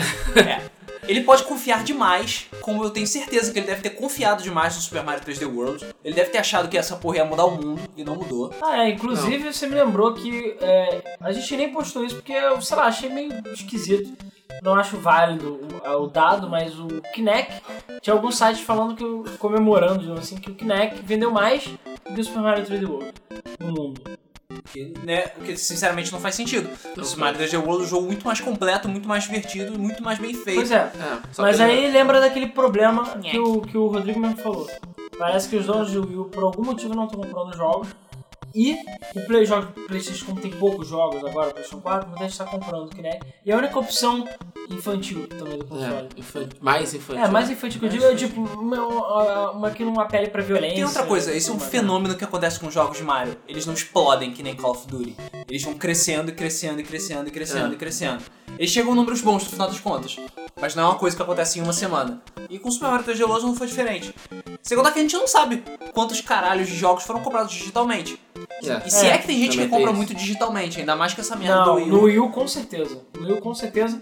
Eu acho que. a- Aqui com certeza, porque aqui vale muito mais a pena você comprar digitalmente. Não, mas no Sim. Wii U com certeza as vendas digitais são, são altas, porque várias pessoas que conhecem que tem o Wii U, as pessoas, três pessoas que conhecem que tem o Wii U, elas compram muitos jogos é, digitais, até porque o físico aqui no Brasil é caro, entendeu? É bem caro. É, e manda uma opção é exatamente você ter o digital, você bota no seu HD externo, entendeu? Tudo bem que você pode baixar de novo quantas vezes você quiser, mas enfim. É, então você pode você pode comprar digital, pagar muito menos, ter o jogo na hora do que. Enfim, foi mais ou menos o que a gente falou no podcast Sim. né, no podcast passado. Mas eu acho sim que tá tendo muita venda digital do Wii U e talvez a Nintendo não esteja liberando esses números, não sei. Que é uma idiotice também. Mas até onde eu sei, as vendas digitais de todos os sistemas, Xbox, Playstation e tudo mais, não são divulgadas. Então as Não, vendas que a gente vê são vendas físicas. Então é, é, dificilmente eles somam as vendas por algum motivo, que eu não sei. Entendeu? Talvez me É, interesse não, tem, não tem motivo pra, pra eles não divulgar essas informações. Eu, eu pelo É, menos não acho consigo que é compreender. pra empresa você chegar e dizer, olha, nós conseguimos vender tantas milhares de cópias digitais. Viu Isso como é é. que digital vale a pena? É, então é. coisa, o GTA, quando ele vendeu os milhões lá dele, aquilo lá é tudo físico, É. não tem o dado digital. Também pode ser. Isso pode, também pode vir de pressão de distribuidora de jogos também. É. de, de, de atacadista. Então assim, eu não duvido que talvez, mas também o Kinect deve ter vendido muito digital. Provavelmente. É. Mas, cara, não importa. É, sei lá, o, o, por algum motivo os, os donos do não estão comprando jogos. Por algum motivo que a gente ainda não sabe. É, e, sei lá, o Wii não tá vendendo e ele tenta se fudendo. Então, essa situação tem que ser revertida de alguma forma urgente. Entendeu? Antes que o Iwata rode, antes que o Iwata se mate, ou antes que a Nintendo se afunde de alguma forma. Pois é. E é o que eu falei, nós não somos nada aqui de especial, a gente já tem várias soluções. Algumas mais simples, outras mais complexas. Mas, cara, não é possível que eles não, não pensem em nada disso que a gente falou, não é possível. Dá. Mas se dá o Ata, fazer. se o Ata saísse, quem entraria no lugar dele? Não sei. Boa pergunta. Pois é. Alguém da Yakuza. Não sei, não sei porque a Nintendo é muito. é- Era uma empresa familiar até o Iwata É, entrar. o Iwata sabe? foi o primeiro não o Não Yamauchi. o Yamauchi. Aí eles falaram, eu falei, eu falei que um, forasteiro não É. podia entrar. O Iwata foi o primeiro não o Yamauchi a ser presidente da Nintendo. Até então, O era não tudo da teve minha... filho, não? Não sei, cara. Não sei, mas de qualquer forma ele não deve ser digno, cara. Eu Caralho. entre ele e o Iwata porque ele realmente não era digno. Eu não sei, cara. Assim, é... a Eu sei de Nintendo... uma coisa, com certeza não vai ser um ocidental. É, pois é. Não sei, é, é porque assim, Eu tava falando do, do Red. Eu acho que o Red teria bastante competência pra, pra, pra, pra dar um rumo novo pra Nintendo. Só que eu, como o Luiz bem falou, eu duvido, duvido que a Nintendo vai colocar um, um ocidental como presidente da, da Nintendo Global. Não vai. eu também acho improvável. Acho muito improvável. Mas assim, não é possível que não tenham jovens, que não tenham um Motemauchi, que não tenha alguém no Japão que não seja competente o suficiente pra botar Nintendo no Que não seja Yakuza o suficiente pra colocar Porque, a cara, no lugar. É. O Miyamoto era um jovem, é, um jovem inteligente e, sei lá, inexperiente, mas foi revolucionário nas ideias dele quando ele entrou na Nintendo. O Yokoi também. Várias pessoas, cara. Então, assim, não é, É, possível que não O tenham Yokoi jovens. morreu e o Miyamoto tá perto de se aposentar. É, eu acho que assim, a Nintendo precisa de uma revolução forte, porque essa geração do Miyamoto, essa geração que tornou a Nintendo que, é hoje, tá acabando. Nossa, Essas bastante. pessoas, é, essas pessoas estão saindo. é, o próprio Yokoi é, faleceu, né? E o, o- o Miyamoto já falou algumas vezes que ele tá cansado, que ele já tá em via de se aposentar. Ele já falou que não vai mais participar de projetos grandes dentro da Nintendo. Então, Ele só não se aposenta porque a Nintendo tá dando um rio de dinheiro pra ele. é, exatamente. Não, Então- e você olha pra ele e acha, ah, não, ele é novinho ainda. Nada, não, cara, ele, nenhuma. ele tem uns quase 70 É, anos. quase 70 anos, cara. Porque ele é japonês. Ah, pois é. O japonês, japonês só perde pra negro, cara. Não envelhece, Não é envelhece. impressionante. Então, é, a Nintendo precisa de uma revolução não só externa, como é o caso de adotar políticas diferentes, como interna também. Ela precisa de novos talentos dentro dela para trazer essas coisas de volta. O, o diretor do, da- do Zelda, esqueci o nome dele, O Eiji Onuma, o Yonuma, ele já é mais jovem e tá levando a é franquia jovem entre aspas, né? Porque ele é tudo grisalho. É, mas ele é mais jovem que o. Que o, o Sim, ele é mais Yokoi, O Iwata é jovem. O Iwata é jovem. Só que ele é burro. entendeu? E O foi Iwata uma... é jovem, mas ele é conservador, extremamente conservador. É, caralho, eu assim, acho legal. Mas ele deve ter o quê? Uns 50 anos? Acho 60 legal o anos. Nintendo Direct e tal, mas eu não tenho paciência pra aquele forma, excesso de form, formalismo. O Reggie tá lá sentado na cadeira dele comendo um pão de queijo lá, falando Qual é, galera? Não sei o que, isso aí, mano, blá blá blá. E o Iwata fica lá com o terno, ah, isso, isso. Trancado na salinha branca dele. É, caralho, cara, relaxa, cara, relaxa, entendeu? É, eu não sei, cara, eu não sei. Eu acho que existe algum talento novo, ou algum CEO, a Nintendo pode contratar algum CEO de empresas, tipo como o maluquinho lá foi pra Zinga, né, o cara da, da Dom- o babaca do Dom Matthew. É, Dom o. Magic. Então, assim, eles podem pegar CEOs de outros lugares, CEOs japoneses, CEOs gringos. Cara, alguém tem que fazer alguma coisa nessa porra. Já passou é. da hora de deixar a merda do, do pastel lá no forno lá, queimar essa porra. tá na hora de, caralho, de dar um jeito nessa porra, cara. E não é difícil. É só mudar algumas políticas, mudar algumas coisas e, cara, a Nintendo volta a ser tão foda como ela era antes, entendeu? Pois é. Não é difícil, cara. Só que assim, se eu não consigo ver a Capcom, a Konami e todos os outros japoneses se dando melhor, não tô vendo muito Só o pessoal da Platinum, porque eles são espertos e jovens. Pois é. Ah, mas o pessoal da Platinum não tá fazendo nada especial não, cara. Você tá fazendo jogo. Eles fazem jogos, os jogos são legais. É isso Os aí. jogos são legais, não. Até então os jogos deles são sempre Muito bom. fodas. É, sempre fodas. Não, beleza, mas a Platinum... Pô, melhor que a Konami, né? Sim, mas a Konami, cara, porra, perdeu o Silent Hill, porra. Eu não sei, cara, eu não sei qual é o problema da Konami, sério. Sério. A Konami. Mas, cara, eu não sei qual é o problema das empresas japonesas agora, nesse século. Não Ah, sei. a Bandai não, é bem organizadinha. Ah, ha, ha, é mais ou menos. E eles também são outros filhos da puta do DLC. Não, tudo bem, mas é organizado. Eu não sei, eu não sei o que aconteceu com o Japão, não sei. Que eles viraram monstros, assim, sei lá. A Capcom está fazendo merda, a Konami está fazendo merda, a Namco Bandai fez muita merda e agora tá fazendo merda de novo. Cara, eu não sei o que, que tá acontecendo. Então a Nintendo também tá cometendo erros. Acho que a única que não tá fazendo muita merda é a Sony, mas é porque a própria Sony já tirou. O desenvolvimento do PS4 não é mais feito no Japão. É, a Sony já, já, já, já viu que o Japão não vai dar futuro para o PS4 e o foco da Sony é mercado, o mer- mercado ocidental. Que é o que tá dando dinheiro. Então, é que caralho, tá dinheiro. Nintendo, acorda pra vida e, porra, a gente não tem que ficar fazendo. é, como é que é? Project Downfall, não foi esse nome? Pra ficar trazendo jogo de Wii do Japão pra cá. Ah, Foi o Last, Last Battle, o Last Xeno- Story, Last Story, o Xenoblade. Xenoblade, Chronicles e tinha mais um que eu tô lembrando o nome. Porra, os três jogos tiveram que ser trazidos com petição, caralho, porque senão o nego não ia trazer pro Wii. Porra, não Pois é. fode, isso é jogo da Nintendo, cara. Pois é, e são jogos fodas. Esses jogos fodas. Caralho, sabe? E se a porra do Wii tivesse um sistema digital também, não precisava ter desculpa de não vender físico. Pois é. Cara, é o que eu falo, não dá pra entender certas coisas. Então eu falei, só recapitulando, a, a gente falou aqui de melhorias de sistema, né? Principalmente Sistema online. operacional e online. online, dar mais atenção ao Virtual Console, é, investir mais em DLC, expansões verdadeiras, né? não as palhaçadas que a Capcom faz, por exemplo. É, pensar um pouco mais no Wii U, em termos de talvez tirar o gamepad dele para vender ele mais barato, ter um corte de preço, já que o pad é uma parada cara. E, no mais, tipo, insano de todos, abandonar tudo e lançar um outro console, entendeu? Só que aquela coisa, se já lançaram 2DS, eu acho que é possível lançar um Wii U sem gamepad. Que eu acho que seria a melhor opção a curto prazo. Poderia fazer o É, console vender. a, a- a resposta mais rápida talvez fosse essa. E, cara, continuar fazendo o jogo, entendi. É, os jogos é que move. E, sei lá, os jogos, a maioria dos jogos bons do Wii U são jogos da Nintendo. Pois é. Pikmin, Wonderful 101, Super Mas Mario. é porque É tudo Nintendo. as third parties, cara, estão cagando. Elas fazem. Muitas vezes porque a Nintendo pressiona, ou pede, ou chega e fala, pô, mas aí, você não vai fazer nada e tal. É, é, é. Mas, cara, assim como foi pro Wii U, não vai, pro Wii, não vale a pena fazer jogo pro Wii U. Ah, e das políticas online, uma coisa que eu esqueci de comentar é agora que a Nintendo tá vendendo jogos digitais no 3DS e no Wii U, e a maioria sai no lançamento mais. Mas, cara, por exemplo, demo. Até hoje os demos não saem, cara. Tu vai ver, tem 6 demos no Wii U, e o demo ainda só pode ser jogado 10 vezes, 15 vezes. Porque, sei lá, eles acham que isso vai atrapalhar a venda dos jogos. Cara, isso aí é mentalidade tacanha, cara. É isso é burrice. Eu acho que o, o mais incrível é o Bravely Default, que vai ser lançado aqui no ocidente, que o demo é tipo gigantesco, foda, tem conteúdo que é exclusivo e dá coisas extras pro jogo completo, o demo tem limite de uso. Por quê? Por que, cara? Porque é, Por quê? é porque é um jogo exclusivo, é um conteúdo exclusivo que tem limite de uso.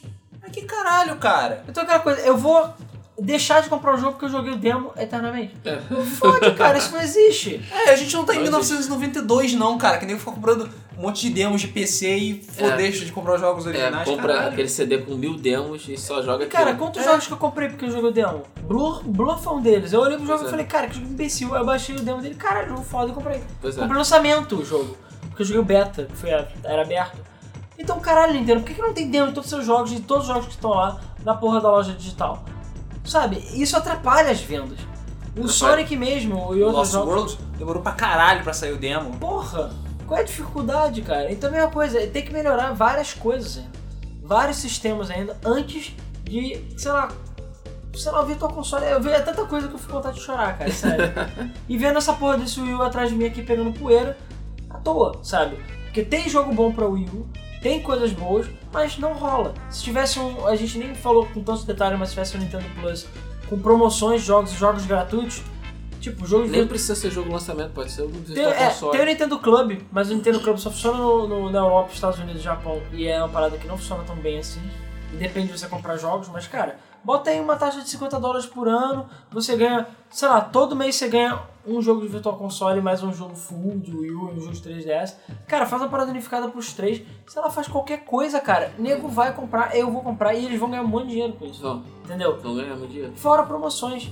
Então assim, pra mim não tem desculpa, entendeu? É, Não tem motivo. Não Não tem tem, motivo.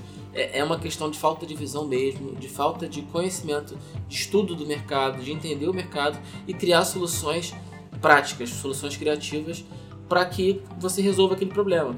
O mercado está globalizado, está unificado e existe uma necessidade da Nintendo de fazer isso. De trazer essa unificação para os seus consoles, para os seus portáteis, para os seus serviços. Precisa ser unificado, precisa ser Mais bom. unificado do que já está, porque É. agora só, só, a, só a carteira virtual é unificada. Pois é. não, unificada. É, unificada É aspas. unificado, cara. É unificado. Ele usa o- os fundos que você tem na wallet do 3DS, são os fundos que você Sim. tem na wallet do Wii Mas é o que eu agora. digo, ah, por exemplo, ainda tem friend code. É, a- eu até fiquei admirado que o Miiverse tem versão agora pra celular e, porra, pra outras plataformas. E é unificado. Então, assim, Legal. maneiro. Então, mas, cara, é um começo, mas passou da hora E do. precisa ser rápido. É, e passou da hora da do sistema online da Nintendo. E também deixou de ser uma merda, porque o sistema online da Nintendo perde feio pra PSN em termos de velocidade. Porque a Muito PSN não é nada Não excelente. é nenhum Pois exemplo. é, e já melhorou por causa do PS4, mas cara, porra, ainda também é muito ruim. E a, o eShop é muito ruim, mesmo. A, a loja é ruim, o carregamento é ruim, a maneira de você botar crédito é ruim, até hoje não aceita PayPal, coisa que até a Sony que demorou uma década já aceita PayPal. Então, cara, em Virtual Console, cara, não tem jeito. E pra mim, na minha opinião, é tudo culpa do. Iwata. É culpa dele, foi mal, porque ele é o CEO e não tá vendo essa merda. Não é possível. Ele fica fazendo o que o dia inteiro? Coçando a porra do saco dele? Sabe? Não é possível. E não é possível que o Red, filho da puta, até acho que ele possa estar falando, mas não é possível que ele não esteja vendo essa merda acontecer também. Cara, certamente eles estão vendo essa merda acontecer. Agora, o porquê deles não se movimentarem, eu não consigo compreender. É, eu não sei se tem alguma estratégia ou algum master plan que eles estão seguindo e que ninguém se tocou até agora, que eu acho extremamente difícil. Porque eles piamente acreditam que vai dar certo no final das contas e que, ah não, isso aqui é só passageira, essa Cara, merda é passageira. Dá certo? Eu acho que até vai dar, porque o Wii U vai continuar vendendo, vai começar a aparecer jogos novos e o preço dele vai continuar caindo. E vai continuar vendendo. Então eles vão vender aquele, sei lá, até o final da vida do Wii U, talvez eles vendam aqueles 10, 15 milhões. Pra eles vai estar bom, é isso aí, entendeu? E todo mundo fica feliz. Cara, eu acho que a Nintendo precisa de uma revolução, porque ela precisa deixar de ser piada. Por mais é, ela triste, virou piada. Por mais triste que, que, que, que, me- que eu fique por falar isso, infelizmente, dentro do mercado de videogame, Nintendo virou piada. Virou piada porque é, as pessoas não consideram sequer o Wii U um console concorrente. Ah, mas não é realmente, que é outro mercado, que não sei o que. Tudo bem, mas não importa. A partir do momento que as pessoas não consideram o console como uma compra válida, tem razão dele existir. Não, então as empresas, nunca aconteceu tanto assim das empresas claramente chegarem e falar não, nós não vamos produzir Não pro vamos Wii U. fazer. E o pior, ninguém se importa. Ninguém se importa. As pessoas falam, ah, é, quem quer produzir pro Wii? Ninguém chega e fica puto porque a empresa não vai produzir pro Wii. Só fala, ah, foda-se, tá certo mesmo. É, não, não, Não, eu já vi casos do- do- de perguntar, ah, você vai produzir jogo pro Wii? E o cara acha graça. Pois é, várias empresas acham graça, entendeu? Acha graça. É, é- é muito triste isso, porque a Nintendo já foi a maior produtora de videogame do mundo. Não, e ela já era fenômeno. É, é, com o Super Nintendo, o Mega Drive teve dois anos de lançamento antes do Super Nintendo, ele tinha um hardware inferior. A Nintendo lançou uma parada muito melhor depois. Cara, passou as vendas e, se não me engano, ficou quase a mesma coisa. Foi o Super Nintendo ganhou por pouco. Mas foi uma briga feia na época Foi. dos 16 bits. Cara, porra, sabe? E já viu os erros que foram cometidos com o 64, com outros consoles? Então, cara, ela acorda pra vida é poeira, é, limpa poeira e vai pra frente, cara. É assim que é. funciona, Pois é. entendeu? Precisa haver uma revolução muito séria dentro da Nintendo para ela retomar o seu lugar de direito no Ela tá mercado. pensando em voltar a pensar grande. Pois é, Ela tá pensando, pensando de um pouco voltar mais de pensar grande, cara. Voltar Pois mais é, o. Iwata, é Voltar por a isso que competitiva. A Nintendo não é uma empresa competitiva. Por isso que eu acho que o problema é o Iwata. O Iwata fica, ele, pra mim, sempre teve a mentalidade de feijão com arroz. Ele teve a mentalidade de, ah, a gente tá ganhando, então tá bom, entendeu? E por isso que ele deixou o Mas não pode, cara. Tem que pensar pra Sim, frente. Você não pode eu pensar sei, cara. igual. Você tem que Eu pensar sei. pra frente. Mas é, pra mim, é essa mentalidade que ele passa, que ele tem. E a Nintendo tem tido essa postura nos últimos anos. O Wii viu a porra das third parties inteiras, as poucas que restaram, indo embora, e ninguém fez nada. Eles deixaram por isso mesmo. Viram o eShop deles ser ridicularizado, ser uma merda, dar vários problemas, e ficou ficou por isso mesmo. A pirataria do Wii, U- do Wii, cara, eu nunca vi tamanho descaso na minha vida. O Wii saiu a versão, sei lá, 3.0, um pouco, que foi quando desbloquearam. Aí saiu tipo até 3.4, acabou. Acabou. Nunca mais saiu uma porra de um System Update naquele console. E a pirataria comendo solta. Caralho, assim, não tem como, cara. Não tem como uma empresa ser levada a sério pelas parties assim. Não tem como. O Wii pelo menos, ainda não foi desbloqueado, mas toda hora aparece alguma coisa, daqui a pouco ele vai ser prateado. Talvez ele até venda mais. Mas, Cara, cara, eu acho que isso é um problema é, da Nintendo de ver esse tipo de, de, de avaliar esse tipo de coisa. Ou de, sei lá, de achar que isso não é grande coisa. Eu acho que a Nintendo meio que acostumou a viver sem as third parties. Desde o do 64 tem sido assim. Então eles acham, ah, a gente não precisa das third parties para vender. Só que o mercado mudou.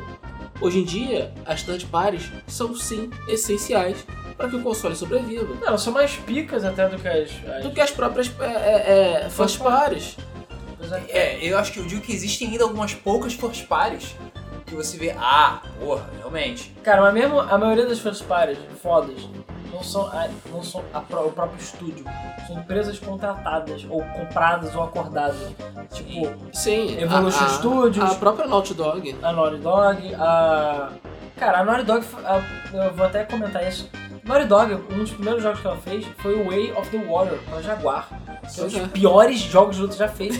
Naughty Dog, cara. Eu tô, eu, A Retro Studios fez vários outros jogos também antes de fazer pra Nintendo. A própria Rare, antes de ter o relacionamento com a Nintendo. Então o negócio é começar a arrebanhar outros estúdios. A Nintendo, sei lá, É. você tem Retro Studios, agora a Platinum, mas a Platinum. A É, Nintendo mais ou perdeu menos. a Rare. Ela tinha um acordo de quase exclusividade com a Level 5. É, é, a, a, a Retro Studios ainda tá meio que no, no coisa, mas e no momento que ela quiser, ela pode chegar e pular fora. não sei Cara, a agora Lucas Arts, cara. A Tudo bem que a Lucas Lucas também. morreu, mas a Lucas era tudo, todos os jogos Star Wars na época pro 64 ou PC. Pois é, Todos. pois é. Sabe? É, ela perdeu. Não, é, é o trabalho da Level 5. Sim, sim, Level 5. Mas o que eu tô dizendo é que ela perdeu muita, muitas third parties, isso é muito importante e eles parecem que não É extremamente importante. A- é, como eu tava falando, a Nintendo meio que acostumou a viver sem as third parties. Mas o mercado mudou. O 64 sobreviveu assim? Sobreviveu. O, o, o GameCube sobreviveu assim? Também. O Wii sobreviveu assim? Nem tanto. É, Quem ele vendeu salvou muito bem, os, entendeu? os, os É, third ele, vendeu, ele vendeu muito. É, quem salvou o Wii é, foram os jogos exclusivos da Nintendo. Realmente. Mas eles ainda venderam muito pouco perto da base instalada do, do Wii. E isso vai acontecer também com o Wii U. Então precisa haver um movimento da Nintendo e trazer os third parties de volta. Sem os third parties, a Nintendo não vai conseguir. E com o Wii U, a Nintendo também não vai conseguir trazer third parties. Ela vai precisar fazer um novo console se quiser que os third parties voltem. eu não sei também se ela acha, se ela acredita também que os third parties virão com os números futuros do Wii, U, sabe? Tipo, Ela, ah, isso aconteceu com o Wii, mas não com o vai acontecer com o Wii. U. não acho. vai Eu acontecer não acho com que vai acontecer também, acho. Aconteceu com o Wii, não vai acontecer com o Wii, porque eles apanharam no Wii e não vão E arriscar. cara, ganhar de o. Wii vendeu 100 milhões. Foi isso que atraiu a party. Pois o é, Wii U sim. vai vender no máximo 15. Eu estimo que até o final da vida dele você vender 20, sem eles mudarem nada, no atual estado. Se vender 20 milhões, muito. Eu acho que nem isso vai chegar. Acho que vai chegar tipo 12, talvez 15. Se ele durar, sei lá, 5, 6 anos, por aí. Cara, isso não é nada, não vai atrair third party. Entendeu? E eu falei, investe em indie, investe em outras coisas. Tem outras formas de você. Investe no Virtual Console, tem várias formas de você conseguir atrair o público, entendeu? De, de outras maneiras. É, é- assim, é, é simples, é porque o Iwata e o pessoal envolvido lá na Nintendo é muito conservador e não conseguem ver isso. Eles não estão vendo fora do Japão. Eles não estão aqui no Brasil, no Ocidente, na Europa, pra ver a merda acontecendo. Ou quem está, não está passando o recado, ou está passando o recado e eles não estão acreditando, ou estão ignorando. Falando, tá tudo bem, tá tudo tranquilo, entendeu? Vai, vai dar É. tudo certo no Não, final. que, que, a merda, que a merda está acontecendo, eles sabem. A, a, a Nintendo Japão sabe, tanto que o Iwata é, é, é, já. As pessoas já estão perguntando se ele vai renunciar, é, as pessoas já estão perguntando o que, que vai acontecer daqui pra frente, o que, que vai ser da Nintendo. É, então, é, aquilo que eu falei, o sinal vermelho está aceso. Agora, o que, que eles vão fazer é que vai realmente manter o quadro como está ou vai mudar totalmente a história. Enfim, pessoal, a gente já estourou muito mais do que o horário, É, falamos que pra caralho. Ah, cara, passou de uma hora e porrada, uma hora e meia, mais. É, a gente falou pra caralho, e olha que a gente nem falou tanto assim, na minha opinião, acho que ainda Pois podia é. ficar mais uma hora aqui falando só sobre os erros que a Nintendo tem cometido ultimamente e o que que ela pode fazer pra resolver. Porque, cara, quem falar que a Nintendo está perdida não sabe o que está acontecendo. A Nintendo não está perdida. Tem muitas opções aí, tem muita coisa que a Nintendo pode fazer ainda pra sair do buraco, pra sair do prejuízo, e não é difícil. Entendeu? Claro que os jogos estão vindo, claro que eles estão fazendo novas coisas aí, mas essas, algumas dessas coisas que a gente falou, com certeza podem virar mesa e fazer que a Nintendo volte ativa. Talvez não nessa geração ela exploda e volte a ser que nem a do Wii. Mas pelo menos ela consegue se manter até a próxima geração, o próximo lançamento, entendeu? O próximo console, seja lá o que ela for fazer. E cara, Nintendo, não dói fazer nada para outros consoles ou para outros, é, pra outras plataformas, no caso, não consoles. A SEGA mesmo na época que tinha um Mega Drive, a SEGA produzia jogos para TurboGrafx e fazia jogos para o Sharp X é, 68000 e outras plataformas concorrentes do Mega Drive. E a SEGA fazia jogos foda-se. Tem Outrun para MSX e para outros. Só não tinha pra, pra console da Nintendo. Pois mas é. pros outros consoles tinha. Até porque o Japão gosta de ficar se ajudando, né? O Japão adora japonês. Então, caralho, cara. Se a SEGA fez e o Mega Drive não faliu, o que, que vocês não podem fazer? Não necessariamente fazer Mario pra PS3, eu acho que isso é um pouco exagero. Mas lançar pra smartphone, fazer algum tipo de outra coisa, entendeu? Pensar um pouco É. fora da caixa. Pega, Não pega os precisa- Pokémon de Game Boy, faz tipo uma versão com todos os 150 Pokémons, lança pra smartphone, Caralho, cara. Porra, ia, nego ia baixar pra caralho. Ainda mais se tivesse, tipo, se tivesse como trocar entre smartphone com Bluetooth. Pois é. Ah, é, porra, podia trocar pro Bluetooth, foda-se, fo- nem precisa ter uma versão definitiva então. Bota Pokémon Red Blue pra É, o Leaf. Green, né? Que É, ca- acabou. Acabou. Acabou, cara. O nego vai, vai comprar pra Nem precisa ser caralho. versão de Game Boy Advance, pode botar a versão de Game Boy Color. Eu particularmente prefiro. Sabe? Cara, nego vai comprar. Nego Vai vai, comprar. comprar. E o que custa pra eles? nada. Porque o jogo já tá pronto há 15 anos, 20 anos. Eu não acho que eles tenham perdido, que nem a Konami. Ele já tem um emulador. E emulador é fácil, vocês podem comprar o emulador de algum cara. Uhum. Caralho, eu tenho um maluco lá, o maluco que fez esse emulador que é o mais vendido do, do Play Store, ele pode chegar e falar assim, invés de processar ele, liga pra ele e fala assim, ó cara, é, a gente quer comprar o seu emulador, entendeu? A gente, sei lá, não quer mais processar você, não vai fazer nada. Em troca, a gente quer o seu emulador e, sei lá, quer que você trabalhe pra gente, pra divisão de mobile. Acabou, cara. O maluco vai lá com um sorriso no rosto, É, que todo nem- mundo Que ganha. nem a SEGA fez com, com o Whitehead com um amigo dele. Com o Whitehead no Sonic CD, exatamente. O Sonic CD que lançou o Sonic 1 e o Sonic 2, que são sucesso, estão vendendo pra caralho no smartphone, vendendo muito. E os jogos foram refeitos, zero. Cara, ficaram lindos e maravilhosos. E daí? E aí? E o que, que precisa dar pra esse cara? Nada. O cara precisa só de um salário. Manda, cara, dá um pacote é. de Doritos pra ele por um dia e acabou, sabe? Porra. E é isso aí, cara. O cara vai ficar feliz todo mundo sai ganhando. Então assim, não é difícil. É só algum filho da puta deixar de ser japonês, entendeu? deixar de ser mente fechada e acordar pra porra da vida. Pois é. E É não- só o que tá faltando. É só o que tá faltando. É só isso que tá faltando pra Nintendo sair do buraco pra Nintendo acordar pra ele. Bom, enfim, a gente quer saber novamente de vocês, como sempre nos comentários, o que, que vocês acham. Não só das opiniões que a gente deu aqui, das opções, como também eh, opiniões que vocês tenham aí, se você tem alguma ideia que a gente não falou, de como a Nintendo pode sair do buraco, como a Nintendo pode salvar a Nintendo, né? O que ela pode fazer pra melhorar as vendas. E o que vocês acham da situação toda? Vocês acham que é culpa do Iwata, que é culpa do Red, que é culpa, sei lá, eles não terem lançado F0 Star Fox até agora, puta que pariu, Puta que caralho, pariu. sabe? E nem precisa ser, ele chama a SEGA pra fazer F0, caralho, dois, entendeu? É, o que, que vocês acham que é o problema? O que, que vocês acham que a Nintendo pode fazer pra reverter essa situação aí, pra ela sair do buraco? Enfim. É, e claro, se o pessoal que não vai ouvir os comentários do último podcast, que foi sobre digital versus físico, é, muito obrigado novamente por ouvirem, né? A gente sempre é, é, agradece aí vocês, a audiência tá, tá sempre aumentando, sempre gente nova comentando aí e tudo mais.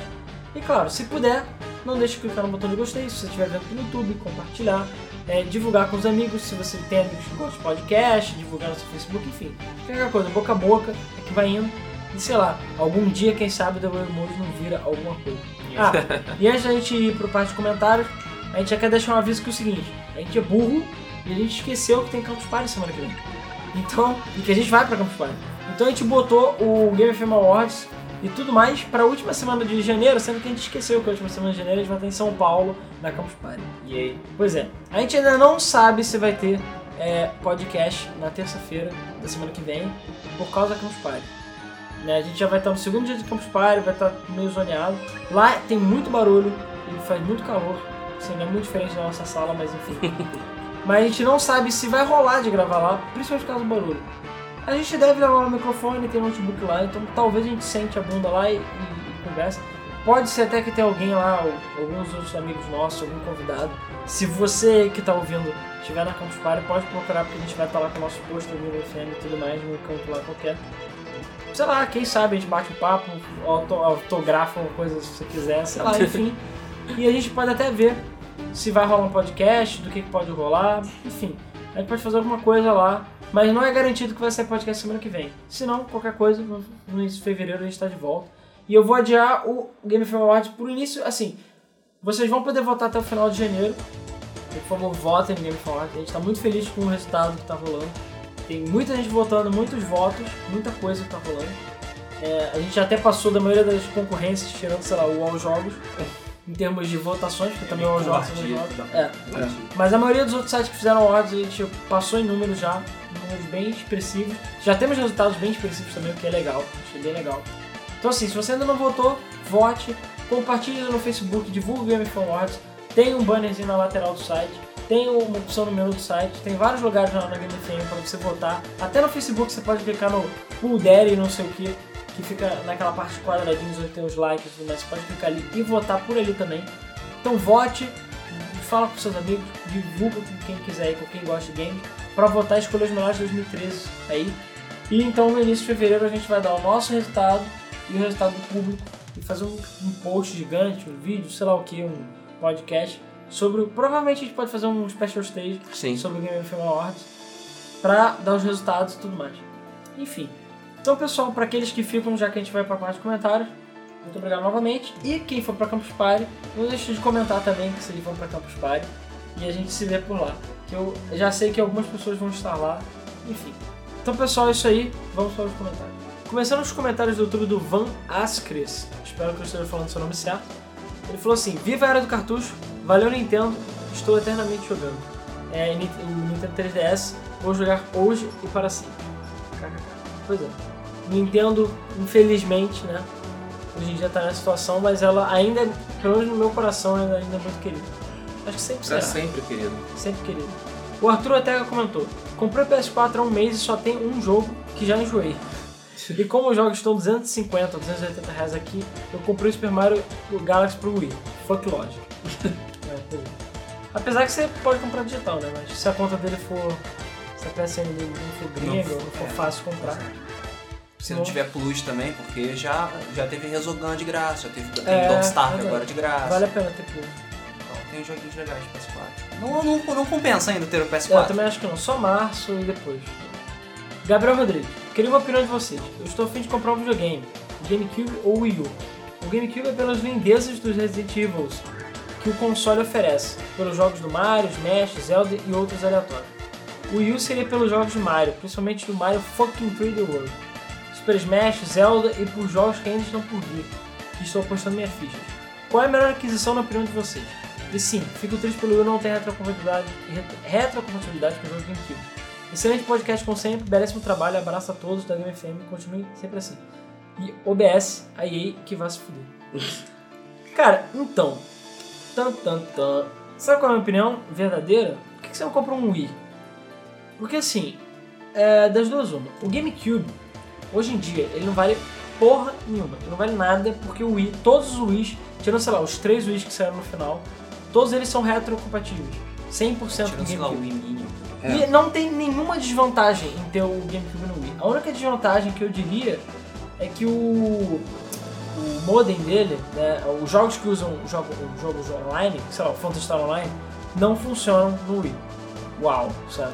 Tirando isso, todo o resto funciona, até onde eu sei, até o, o, o pad DDR, né, de Dance Dance Revolution para GameCube, ele funciona no Wii Funciona. funciona. Então, então tudo funciona no Wii. A vantagem é que o Wii tem os jogos de Wii, que também tem vários jogos muito bons. Então você pode comprar um Wii, vai poder jogar jogo de GameCube e de, de Wii nele. E os Wii também estão bem baratos hoje em dia, muito baratos até. E se você ainda não quiser o original, melhor ainda do Wii. Mas enfim. É, o GameCube, assim, a diferença de preço, se você for procurar, é baixa, é pequena. entendeu? Então eu acho que não compensa muito você comprar um GameCube, sendo que o Wii também está muito barato hoje em dia. Então assim, é, e o Wii U? não acho que vale a pena comprar agora. Não mesmo. Ele tá muito caro ainda, você não consegue achar ele por menos de mil reais. É, não tem muito jogo ainda pra ele bom, e os jogos são caros, é tudo na base de 60 dólares, 200 reais. E o Wii é, difícil de achar jogo com preço menor que nem o PS3 e o Xbox, porque a distribuição dele aqui, pelo que a gente sabe, com pessoas que trabalham com distribuição, a distribuição dos jogos de Wii e da Nintendo no Brasil é muito ruim. Então é difícil você conseguir um preço legal. Cara, GameCube já tem um monte de jogo usado, você consegue comprar jogo baratinho, sabe? Não é você comprar em bem em outros lugares. É, controle, essas paradas, você vai comprar tudo barato. O nego vende muito barato. Então vale a pena você investir no GameCube, na minha opinião. Ainda mais porque tem muito jogo bom pra ele. No Wii. Não, é, no Wii ou no GameCube. Sim. É porque ele falou GameCube ou Wii U, quando falou, joga GameCube. Se você achar um Wii barato e a diferença de preço for pequena, vale a pena comprar o Wii, entendeu? Até porque você vai poder usar os acessórios e algumas coisas dele no Wii U. Se não, compra o GameCube mesmo que vale a pena, entendeu? Mas é, se você conseguir um GameCube barato, entendeu? acho que vale a pena você até investir nele, porque já tem muita gente vendendo GameCubes, é, sei lá, com, com todos os jogos, controle e tudo mais, por pouco, entendeu? Eu mesmo vendi o meu. É, o meu tá lá parado, encostado, porque ele tem o Wii, o Wii tem cabo eu vendi componente. porque eu tinha dois. É porque, por exemplo, você deve ter uma TV moderna hoje em dia. Eu tenho, todo mundo hoje já tem. O GameCube tem suporte para cabo componente, então você consegue jogar bem, relativamente bem numa TV mais moderna. É, não, fi- feio, mas não fica tão feio quanto a RCA, mas não fica, não fica ótimo, mas dá pra melhorar. O Wii, apesar de ser 480p também, ele tem suporte a componente e o cabo componente do GameCube é quase impossível de você achar. O cabo componente do Wii é ridículo de achar. Eu acho fácil. Só tem uma desvantagem também que eu lembrei. Game Boy Player. Game Boy Player é, só funciona no GameCube, que é aquele acessório que você bota embaixo e você joga Game Boy Advance e Game Boy... Ah, é Game Boy Color? Não, Game Boy Color também é Game Boy normal. Se você tem uma coleção de Game Boy boa, ou quer fazer e quer jogar em GameCube, na TV quer dizer, vale a pena comprar o GameCube com Game Boy Player. Se não, não faz muita diferença, entendeu? Você, o Wii vai te atender. Enfim, muito obrigado pelo comentário. É, Elinilton de Souza. O que me preocupa sobre esses games que funcionam apenas online e dependem desses servidores é o legado que eles deixam no futuro. Deixarão no futuro. Da minha parte, eu sou colecionador e, como foi dito durante o podcast, eu gosto das minhas caixinhas organizadas. E mesmo sendo games por download, gosto da ideia de ter isso salvo em HD, poder jogar no futuro, tudo sem DRM. E como eu disse antes, ainda bem que tem a minha coleção de jogos físicos de Xbox, PS2, PS1, Saturno, Super Nintendo, 64, Mega Drive, Dreamcast e Sega CD. Caralho. Tenho games para o resto da vida e nem vai dar pra zerar tudo, que é uma pena, mas eu sigo tentando. Como sempre, ótimo podcast. Continua com um bom trabalho. PS, o áudio tem melhorado de qualidade. Falta apenas dar um ganho no som antes de publicar no YouTube para ficar um pouco mais alto. Ah, beleza, vou, vou ver isso. Prestar atenção nisso. É, e cara, nem quero saber como é que ficou a qualidade do podcast antes de gente regravar. O Gustavo Pelima comentou: Que dia sai o podcast? Quero ouvir quando sair. Então, o podcast sai toda terça-feira, às 8h30 da noite, no site, no YouTube e no iTunes e tudo mais. É, a não ser que dê merda, dê algum tipo de treta, tipo hoje, Tipo, hoje. mas eu ainda vou tentar botar até as 8h30.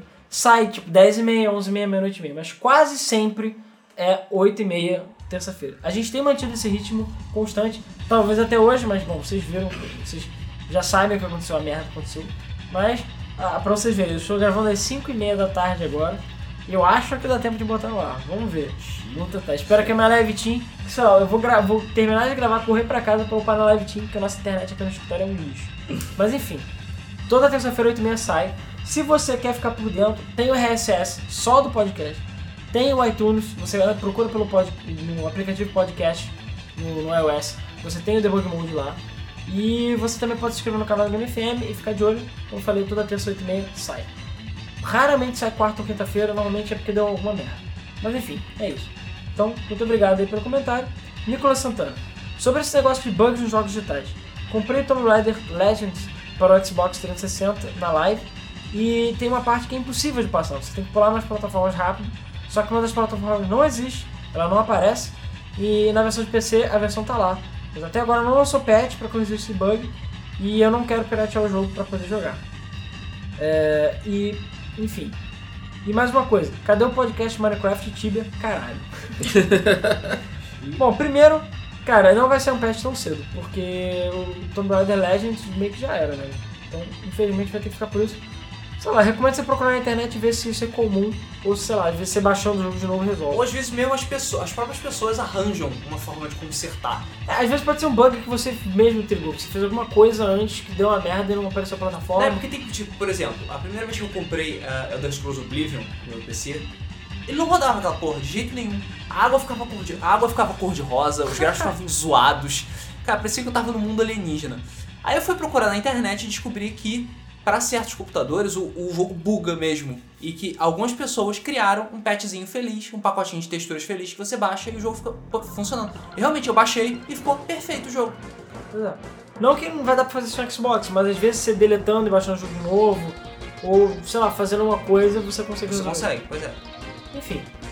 É, ah, e claro, sobre os podcasts, vamos ver. Quando eles rolarem, é provavelmente é porque a gente não tá com assunto pra botar.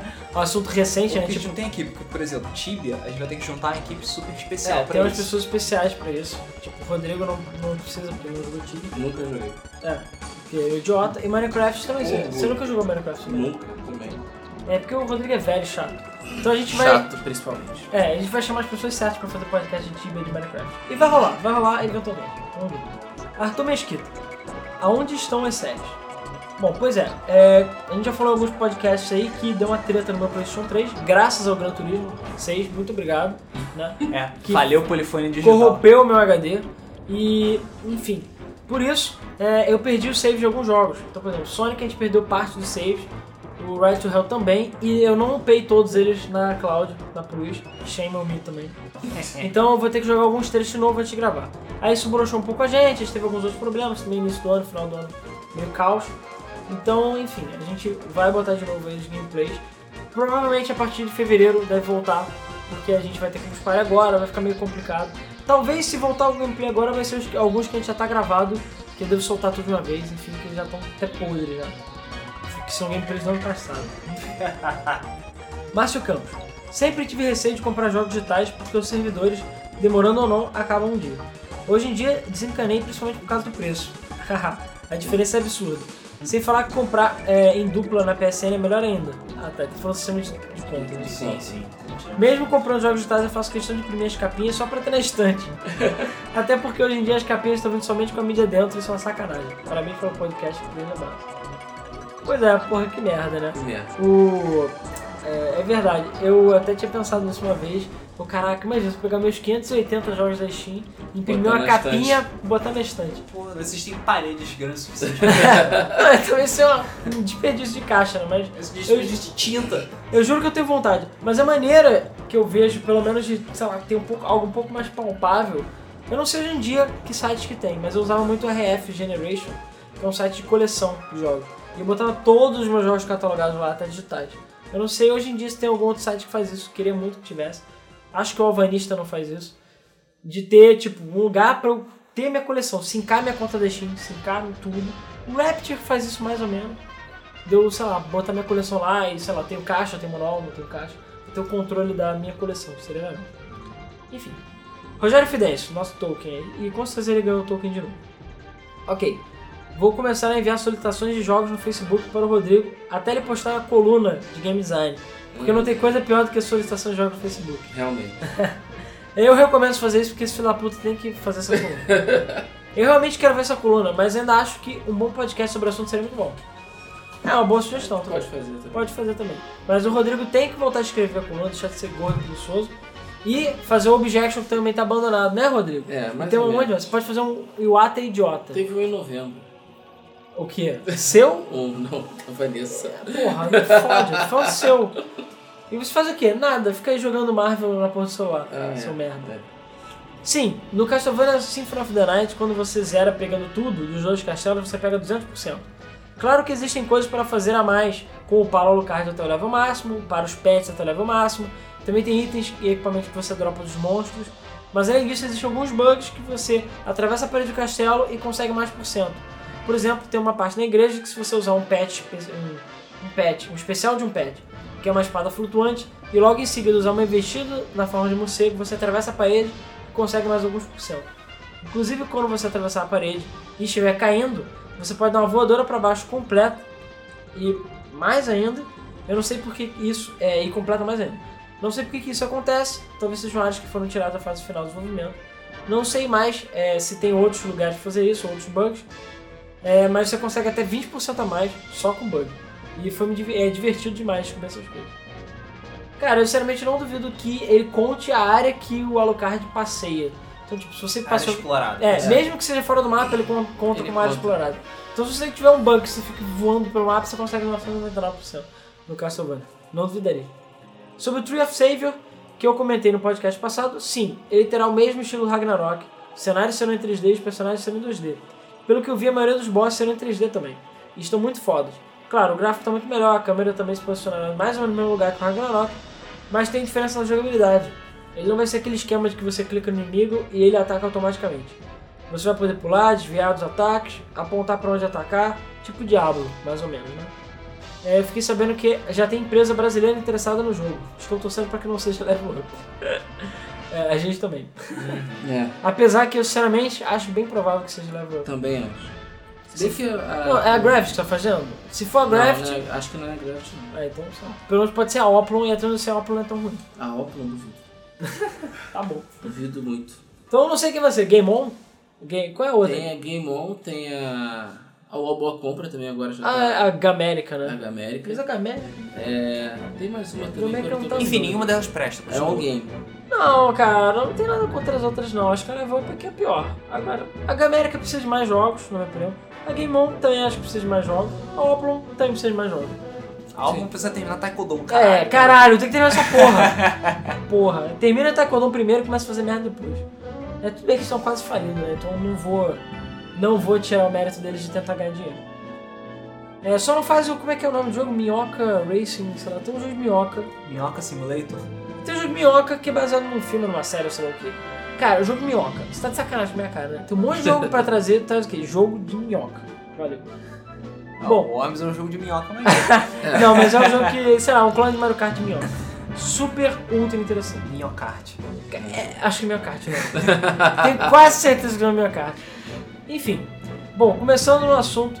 É, começando a falar do assunto do podcast, concordo que vocês provavelmente. Concordo com vocês em tudo. Provavelmente em tudo. Eu sempre achei mais legal ter mídia física e ainda acho, inclusive. Mas quando eu comecei a usar a Steam, vi que com a grana que eu comprava um jogo em mídia física, eu comprava dois, é, três, quatro na Steam. E comecei a preferir digital. Pois é, acho que todo mundo. Pois é.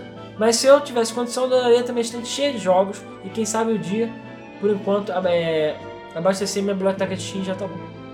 Mas claro, cada tipo de mídia tem suas vantagens e desvantagens.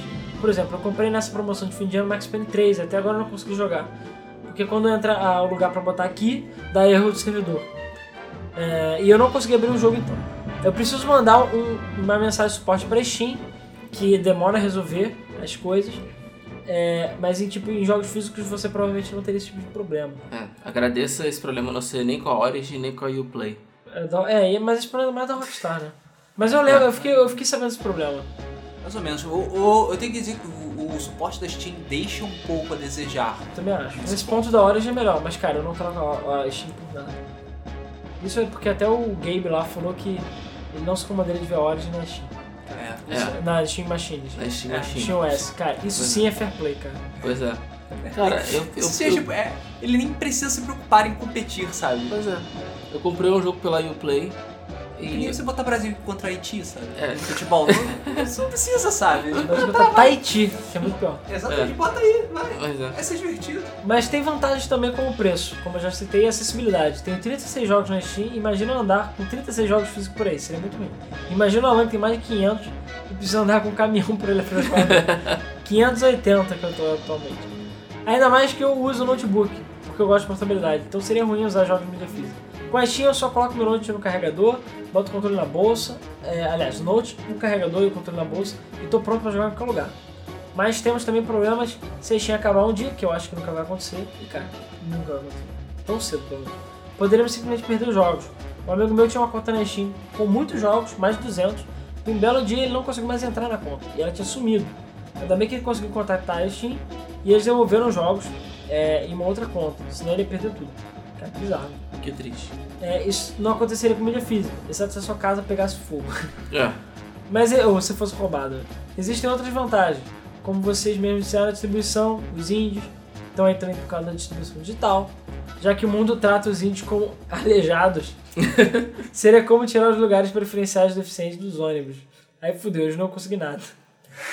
E tem, por acaso a comparação é engraçada. E também tem muitos países que é difícil vender esse tipo de produto, como na Coreia. E é por isso que eles são tão bons em fazer e jogar jogos online. Sem contar países que têm impostos altos, e uma, ou então uma ministra da cultura que fala que jogo não é cultura. Que Né? país é esse? Acho que conheço um país assim. É, a distribuição ajuda muito e foi responsável por parte do crescimento da indústria nesses tempos. Ah, é, vale lembrar, indústria dos games, em 2013, passou a indústria da- do filme, do cinema, né? E da música juntos, Somados. somado. É, game jogo não cultura. Cara, é, jogo na cultura, filha da puta. Jogos físicos são ótimos em terem a caixinha, manual. Apesar que muitos jogos, principalmente da Nintendo, não vêm mais com manuais. É, pelo menos até o Wii vinha manuais coloridos e legais. É muito bom saber. Praticamente nenhum console. É, não vem mais, vou ver com um cartão com DLC. pelo menos. É muito, Manual digital. É. é muito bom você abrir uma caixinha, pegar o CD, colocar no console, fita. Eu lembro exatamente como era o cheiro das minhas fitas de Mega Drive. Minhas, minhas duas únicas fitas de Mega Drive. Eu já li muito manual cagando. Muito obrigado por compartilhar essa. Ué, você que falou que gosta de jogar cagando, eu li o manual. Mas pô. jogar cagando, cara, é uma coisa universal. Você chegar do nada e falar, eu gosto muito de ler manual, eu É, muito manual eu cagando. comprava o jogo, aí tinha que dar aquela cagada antes pra poder ir livre pra jogar. Então eu pegava o manual, ficava lendo, e aí ia pro meu jogo tranquilo. Ai, meu Entendeu? Deus do céu, cara. Tá bom. Eu ainda me perdi, porra. é. Ah, tá. É porque ele só tinha duas fitas é, e o resto ele emprestava ou alugava. É, uma fita era o Altered Beast, que eu amo. É o primeiro jogo que eu joguei na minha vida, eu devia ter 4 anos. Melhor, pior jogo que É, existe. o melhor- cara, eu acho que o Altered Beast merece o prêmio de melhor pior jogo que existe, cara. Porque ele é realmente o melhor pior jogo que existe. É, eu não, eu, eu não entendo porque que tem esse melhor aí nessa frase, mas tudo bem. Cara, o Altered Beast é muito foda, mas eu tenho que admitir que o jogo é um lixo, Nunca cara. gostei, o jogo cara. é muito mal Eu sempre feito. achei aquele jogo muito ruim. O jogo é muito bom. Eu via nele, a primeira vez que eu vi o Ó, ó. Altered Beast, Ó, eu falei, caralho, que gráfico lindo.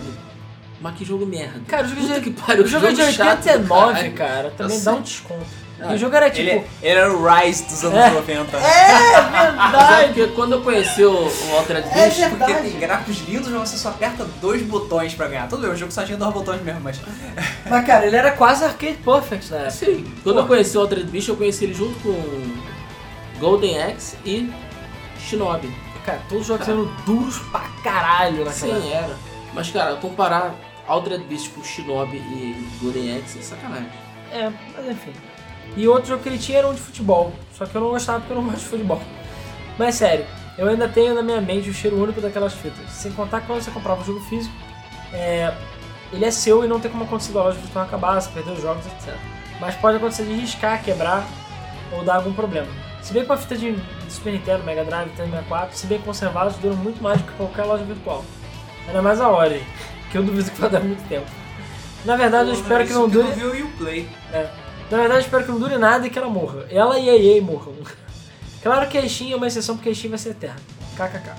Mas falando sério, um CD ou um cartucho são muito mais vulneráveis a estragar do que um monte de arquivo no servidor. Também tem a questão dos jogos físicos, que demandam mais custos para ser prensados, embalados, distribuídos, caixa, manual, coisa que o jogo virtual não precisa. E é claro que os jogos virtuais têm custos também, como servidores, mas não chega nem perto dos custos dos físicos. Realmente, eu acredito que em algum momento a mídia física vai acabar, mas eu acredito que vai demorar um pouco. Ainda mais as empresas entregando consoles com HDs ridículos e não dando suporte para HD externo. Melhor nessa questão é o Wii U, é verdade. Que não tem muito HD, mas aceita HD externo. É só colocar para formatar no formato Wii U e ele já pode usar. Estranho, né? A Nintendo libera alguns quesitos, mas outros como trava de região não rola. Falando, é, pois é, como a gente falou. Falando em Wii U, só há pouco tempo um vídeo do Mario Kart 8 rodando a 1080p e 60 FPS. Cadê o seu Deus agora, nova geração? Caralho, eu não tava sabendo dessa não. O jogo tá lindo, mas enfim. Aí, cara, eu vou comprar essa porra. É. O que eu tô dizendo, eu tô querendo dizer é que por enquanto ainda não tem condições de abandonar completamente a mídia física nos consoles, porque no PC eu acho que seria perfeitamente possível as empresas pararem de fazer jogos em mídia física. Na verdade, acho que já pararam. quase não tem. Cara, é só Blizzard. Acabou. E lá nos Estados Unidos. Qual é muito difícil, ou sei lá, CD Expert. Eu acho que sim. ainda tem, as, versões- as edições especiais de, de WoW, StarCraft saíram. Sim, mas Blizzard, como eu falei. Sim. As outras empresas, EA, tenta achar sem City físico. É impossível. Battlefield físico. Battlefield físico, é quase possível. É, nos- é, enfim, Me perdi aqui. Ah, e também tem o problema de só ter mídia digital, que é a dependência que nós temos da internet, né? Sem contar certas empresas, né, a Microsoft, tentando colocar DRM e essas paradas até em jogos físicos, quase tirando as vantagens de ter um jogo físico. Eu acredito que o futuro seja completamente digital, não só para os jogos, mas acho que isso vai demorar um pouquinho. Sobre a pirataria, eu penso assim: realmente muita gente, inclusive eu, só tem ou teve condições de comprar jogos piratas. É, e realmente eu não acho que uma pessoa sem condições deve ser privada de jogar. E que realmente falta condições, falta de condições é um motivo para piratear. Mas para mim é um motivo que não justifica muito. Eu vejo que muita gente na internet achando que está certo piratear só porque não tem condições de comprar original. Para mim está errado. É, nada vai justificar, por exemplo, se um cara pobre passando fome rouba comida. Nós não podemos crucificar o cara, afinal, ele não tem condições, mas isso não torna a atitude dele certa. E ainda por cima, jogos são uma, não são uma necessidade especial, são um luxo. Então, ainda por cima, é menos motivo para você querer piratear. Eu também não acho uma boa prática. Valeu pelo podcast, acho que exagerei novamente no comentário, então mouse aí. Até o próximo, muito bom. E a imagem de fundo não foi tão engraçada. Vamos ver a próxima. KKK.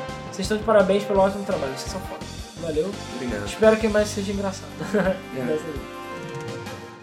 Pra finalizar o YouTube, o Daniel Martins Vidal Pérez falou, apenas pela zoeira, vai se fuder quem fala mal de Persona, que é um dos games da minha vida vidosa. Eu não tenho vida social alguma. Choro. Eu fico com Persona Nintendo. Pois é, a gente chegou a falar mal de Persona, né? Não, a gente não falou mal, mal, só falou que é um dating game glorificado. É, pois é. É, o Luiz tá provocando a ira. Né? E eu gosto de Persona, eu joguei pra caralho 3, 3 é maravilhoso. Nunca joguei. Mas ele admitiu que não tem vida. Então ele falou, então tá certo que é um dating game. Ah, claro, e Nintendo está no dating game agora, né? É, é quase isso. É, é, ao invés, cara, Nintendo é prática, você tem o cachorrinho, você tem o cachorrinho virtual. Cansou, deleta o cachorro. É, ele fede, não, É. não fica Ele doente. tá em solta pelo. 3D. Ah não, é, depende do Nintendo que você tá Não jogando. fica latindo de noite. É, ele quer que você dá, desliga ele. Ótimo podcast. Ah, comentários do site, Bruno Menezes. Ótimo podcast. Bom, eu não tenho muito o que falar, pois sempre comprei jogos físicos, mas aí responder sobre o último, meu último comentário.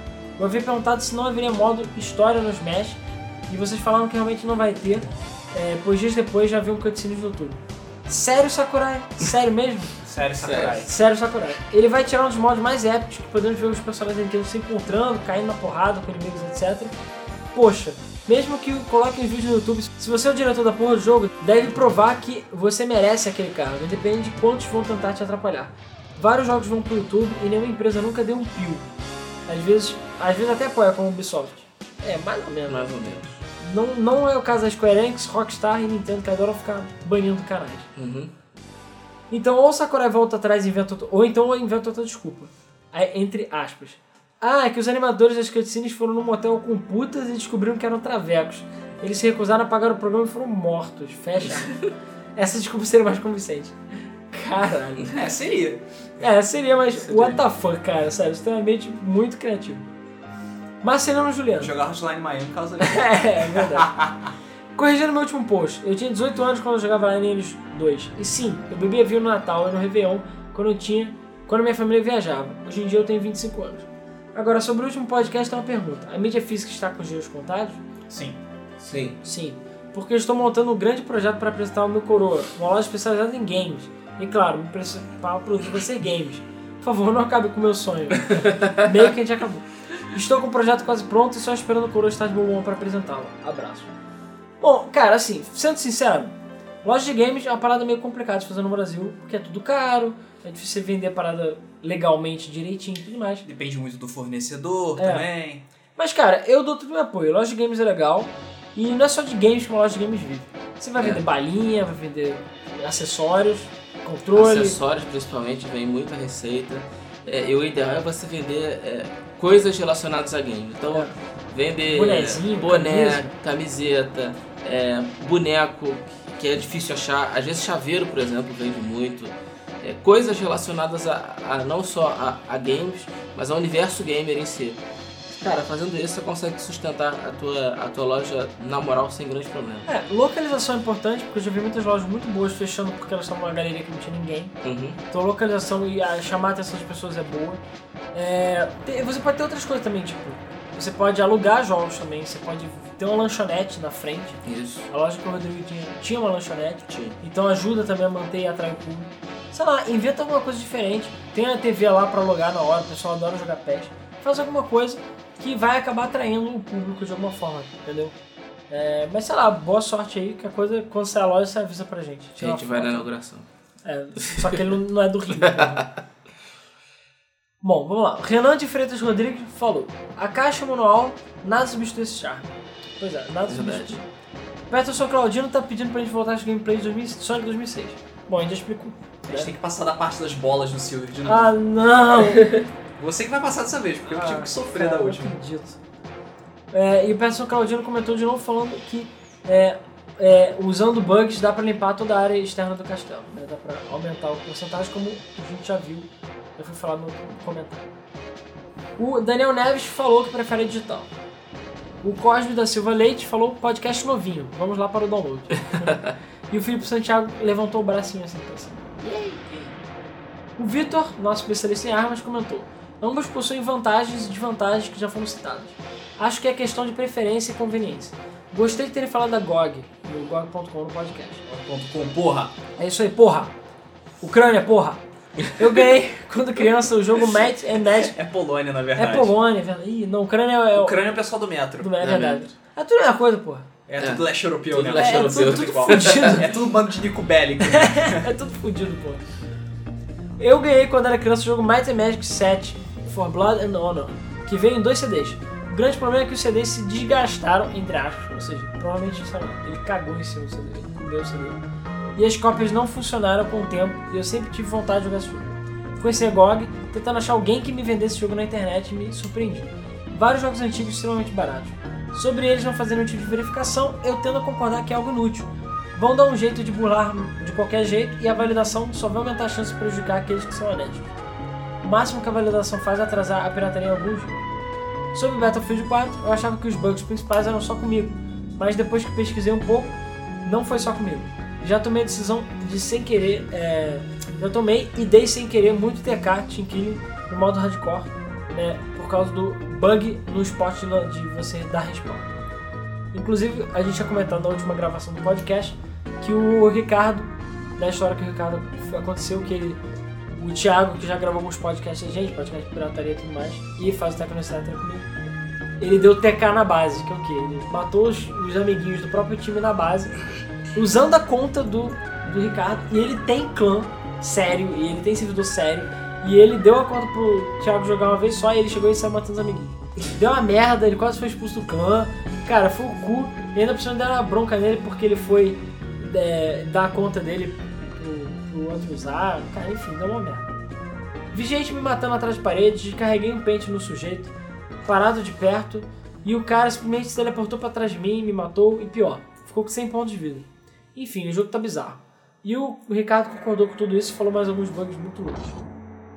Continuando. Já joguei o Red Orchestra 2 em servidores asiáticos com 500 de ping e não vi metade das bizarrices que eu vi no Battlefield com servidores nesse continente com ping de 120. Pois é. É. Que triste. É, Electronic Arts. Isso significa não compre nada, Electronic Arts. Matheus Monteiro da Silva. Eu jogava Sonic no Debug Mode. é, pois é. César Cabral. Por mim que acaba a mídia física e que a PCN Live tem um preço semelhante à Steam. Pois é. A PCN eu diria que já tá perto, mas a Live ainda precisa melhorar muito. Paulo Evra Abandon. Prefiro físico, pois no país em que vivemos com esse serviço de internet lixo que temos, por enquanto não é possível. Pois é, realmente. Apesar que já melhorou muito, mas cara, é. Mário José. E aí pessoal da Game FM, feliz ano novo, feliz Natal. Faz tempo que eu não comento porque eu PC bugou. Feliz ano novo e Natal pra você. Mas agora eu tô de volta pelo celular e queria que vocês fizessem um podcast sobre jogos que envelheceram mal e jogos que envelheceram bem e que podem ser jogados nos dias de hoje. Um abraço. É, e que sacanagem é essa de colocar Dive Kick como pior jogo? Bom, Merece, primeiro, Dive Kick foi um jogo feito pra ser zoado, então merece. E ele só tem dois botões, tem personagens escrotos. Então assim, é, sabe? Tem jogos melhores. O... Sobre o podcast, bem legal a ideia de jogos que envelheceram mal e envelheceram bem. Uma boa sugestão. Vamos dar uma olhada aí. E realmente tem muita coisa pra Vai falar. ter que fazer uma boa pesquisa pra isso. Mas tem muita coisa, cara. Só olhar pro meu instante lá, eu já lembro de vários que envelheceram muito mal e vários que envelheceram. E pra fechar, Coimbra, que já participou dos outros comentários, de outros podcasts, quer dizer. Fala pessoal, primeiramente esqueci completamente de comentar o último episódio. Achei que o ano passado foi bom. Lançamento da nova geração, jogões tipo Devil May Cry, Bioshock, GTA, 5, Gran Turismo, muitos indies. Claro que sempre vai ter merda. E também temos muitos jogos na feira para 2014 graças aos inúmeros trailers de jogos que estão lançados. Agora com relação a esse podcast, caralho, não acredito que vocês vão falar da limitação de espaço no HD, focado na nova geração já que o PC é montável. Uma das grandes discussões no início do ano é que o Xbox vai ser, ia ser 100% digital com HD de 500 GB sem ser trocado. Eu acredito que por esse fator mídia física deve se prolongar no mercado, já que ela tem os dados teoricamente, né, e não precisa estuprar o seu HD. Salvo o NBA de 2014 e Killzone, que perde a noção. É, vale lembrar que os jogos é, instalam todo o conteúdo, né? Isso. Que é idiota. Ou então, sei lá, patch de 13 GB do Dead Rising. E sinceramente, um HD de 500 GB já dá pro gasto. Afinal, não temos que ficar instalando todos os jogos no seu HD, tipo o nosso Vita nela. Afinal, já temos uns 10 jogos instalados, pra que a gente vai querer? É, pois é, ah, hoje em dia com, com a internet melhorando, cloud e tudo mais, você pode ficar baixando o jogo a hora que você quiser. O problema vai ser quando, sei lá, a Xbox lá, vai acabar e você não tiver mais espaço HD. O que você vai fazer? Ficar no cu, né? E pensando no futuro, cada vez mais o jogo digital vai ganhar espaço no mercado. Pelo fato de ser prático, poder baixar em qualquer lugar, teoricamente, e tem um preço bem mais em conta. E é muito mais suscetível a promoções como a Steam e PSN, que adoram vender jogos fodas por menos de 10 pratos. E sim, pau no cu da EA. E sabem dizer se o Battlefield 4 já está minimamente decente ou se ele ainda tá cagado. Tá cagado. Sem hate, quero fatos. Tá, cagado. E cara, vai se fuder se você quiser comprar Battlefield 4. Porque, cara, você já aprendeu que a EA não se deve dar dinheiro e você ainda comprou um Need Speed Rivals para PS4, que deu aquela merda, que vou explicar pra vocês. Os jogos no, no PlayStation 4 eles instalam bem rápido. Então você bota lá e instala rapidinho. O Xbox aqui é meio demorado. Aí ele botou, instalou Rivals. Aliás, ele baixou a versão digital, instalou, beleza. Vamos jogar. Aí ele joga, joga o demo do jogo, sem sacanagem. Aí ele passa da primeira parte, que sei lá, leva 15 minutos. Depois disso você fala, baixando o resto do jogo. E ele fica baixando. E não é por trás. Você tem que deixar o jogo aberto. Então você não pode usar o seu Playstation, ele tem que ficar ligado, baixando.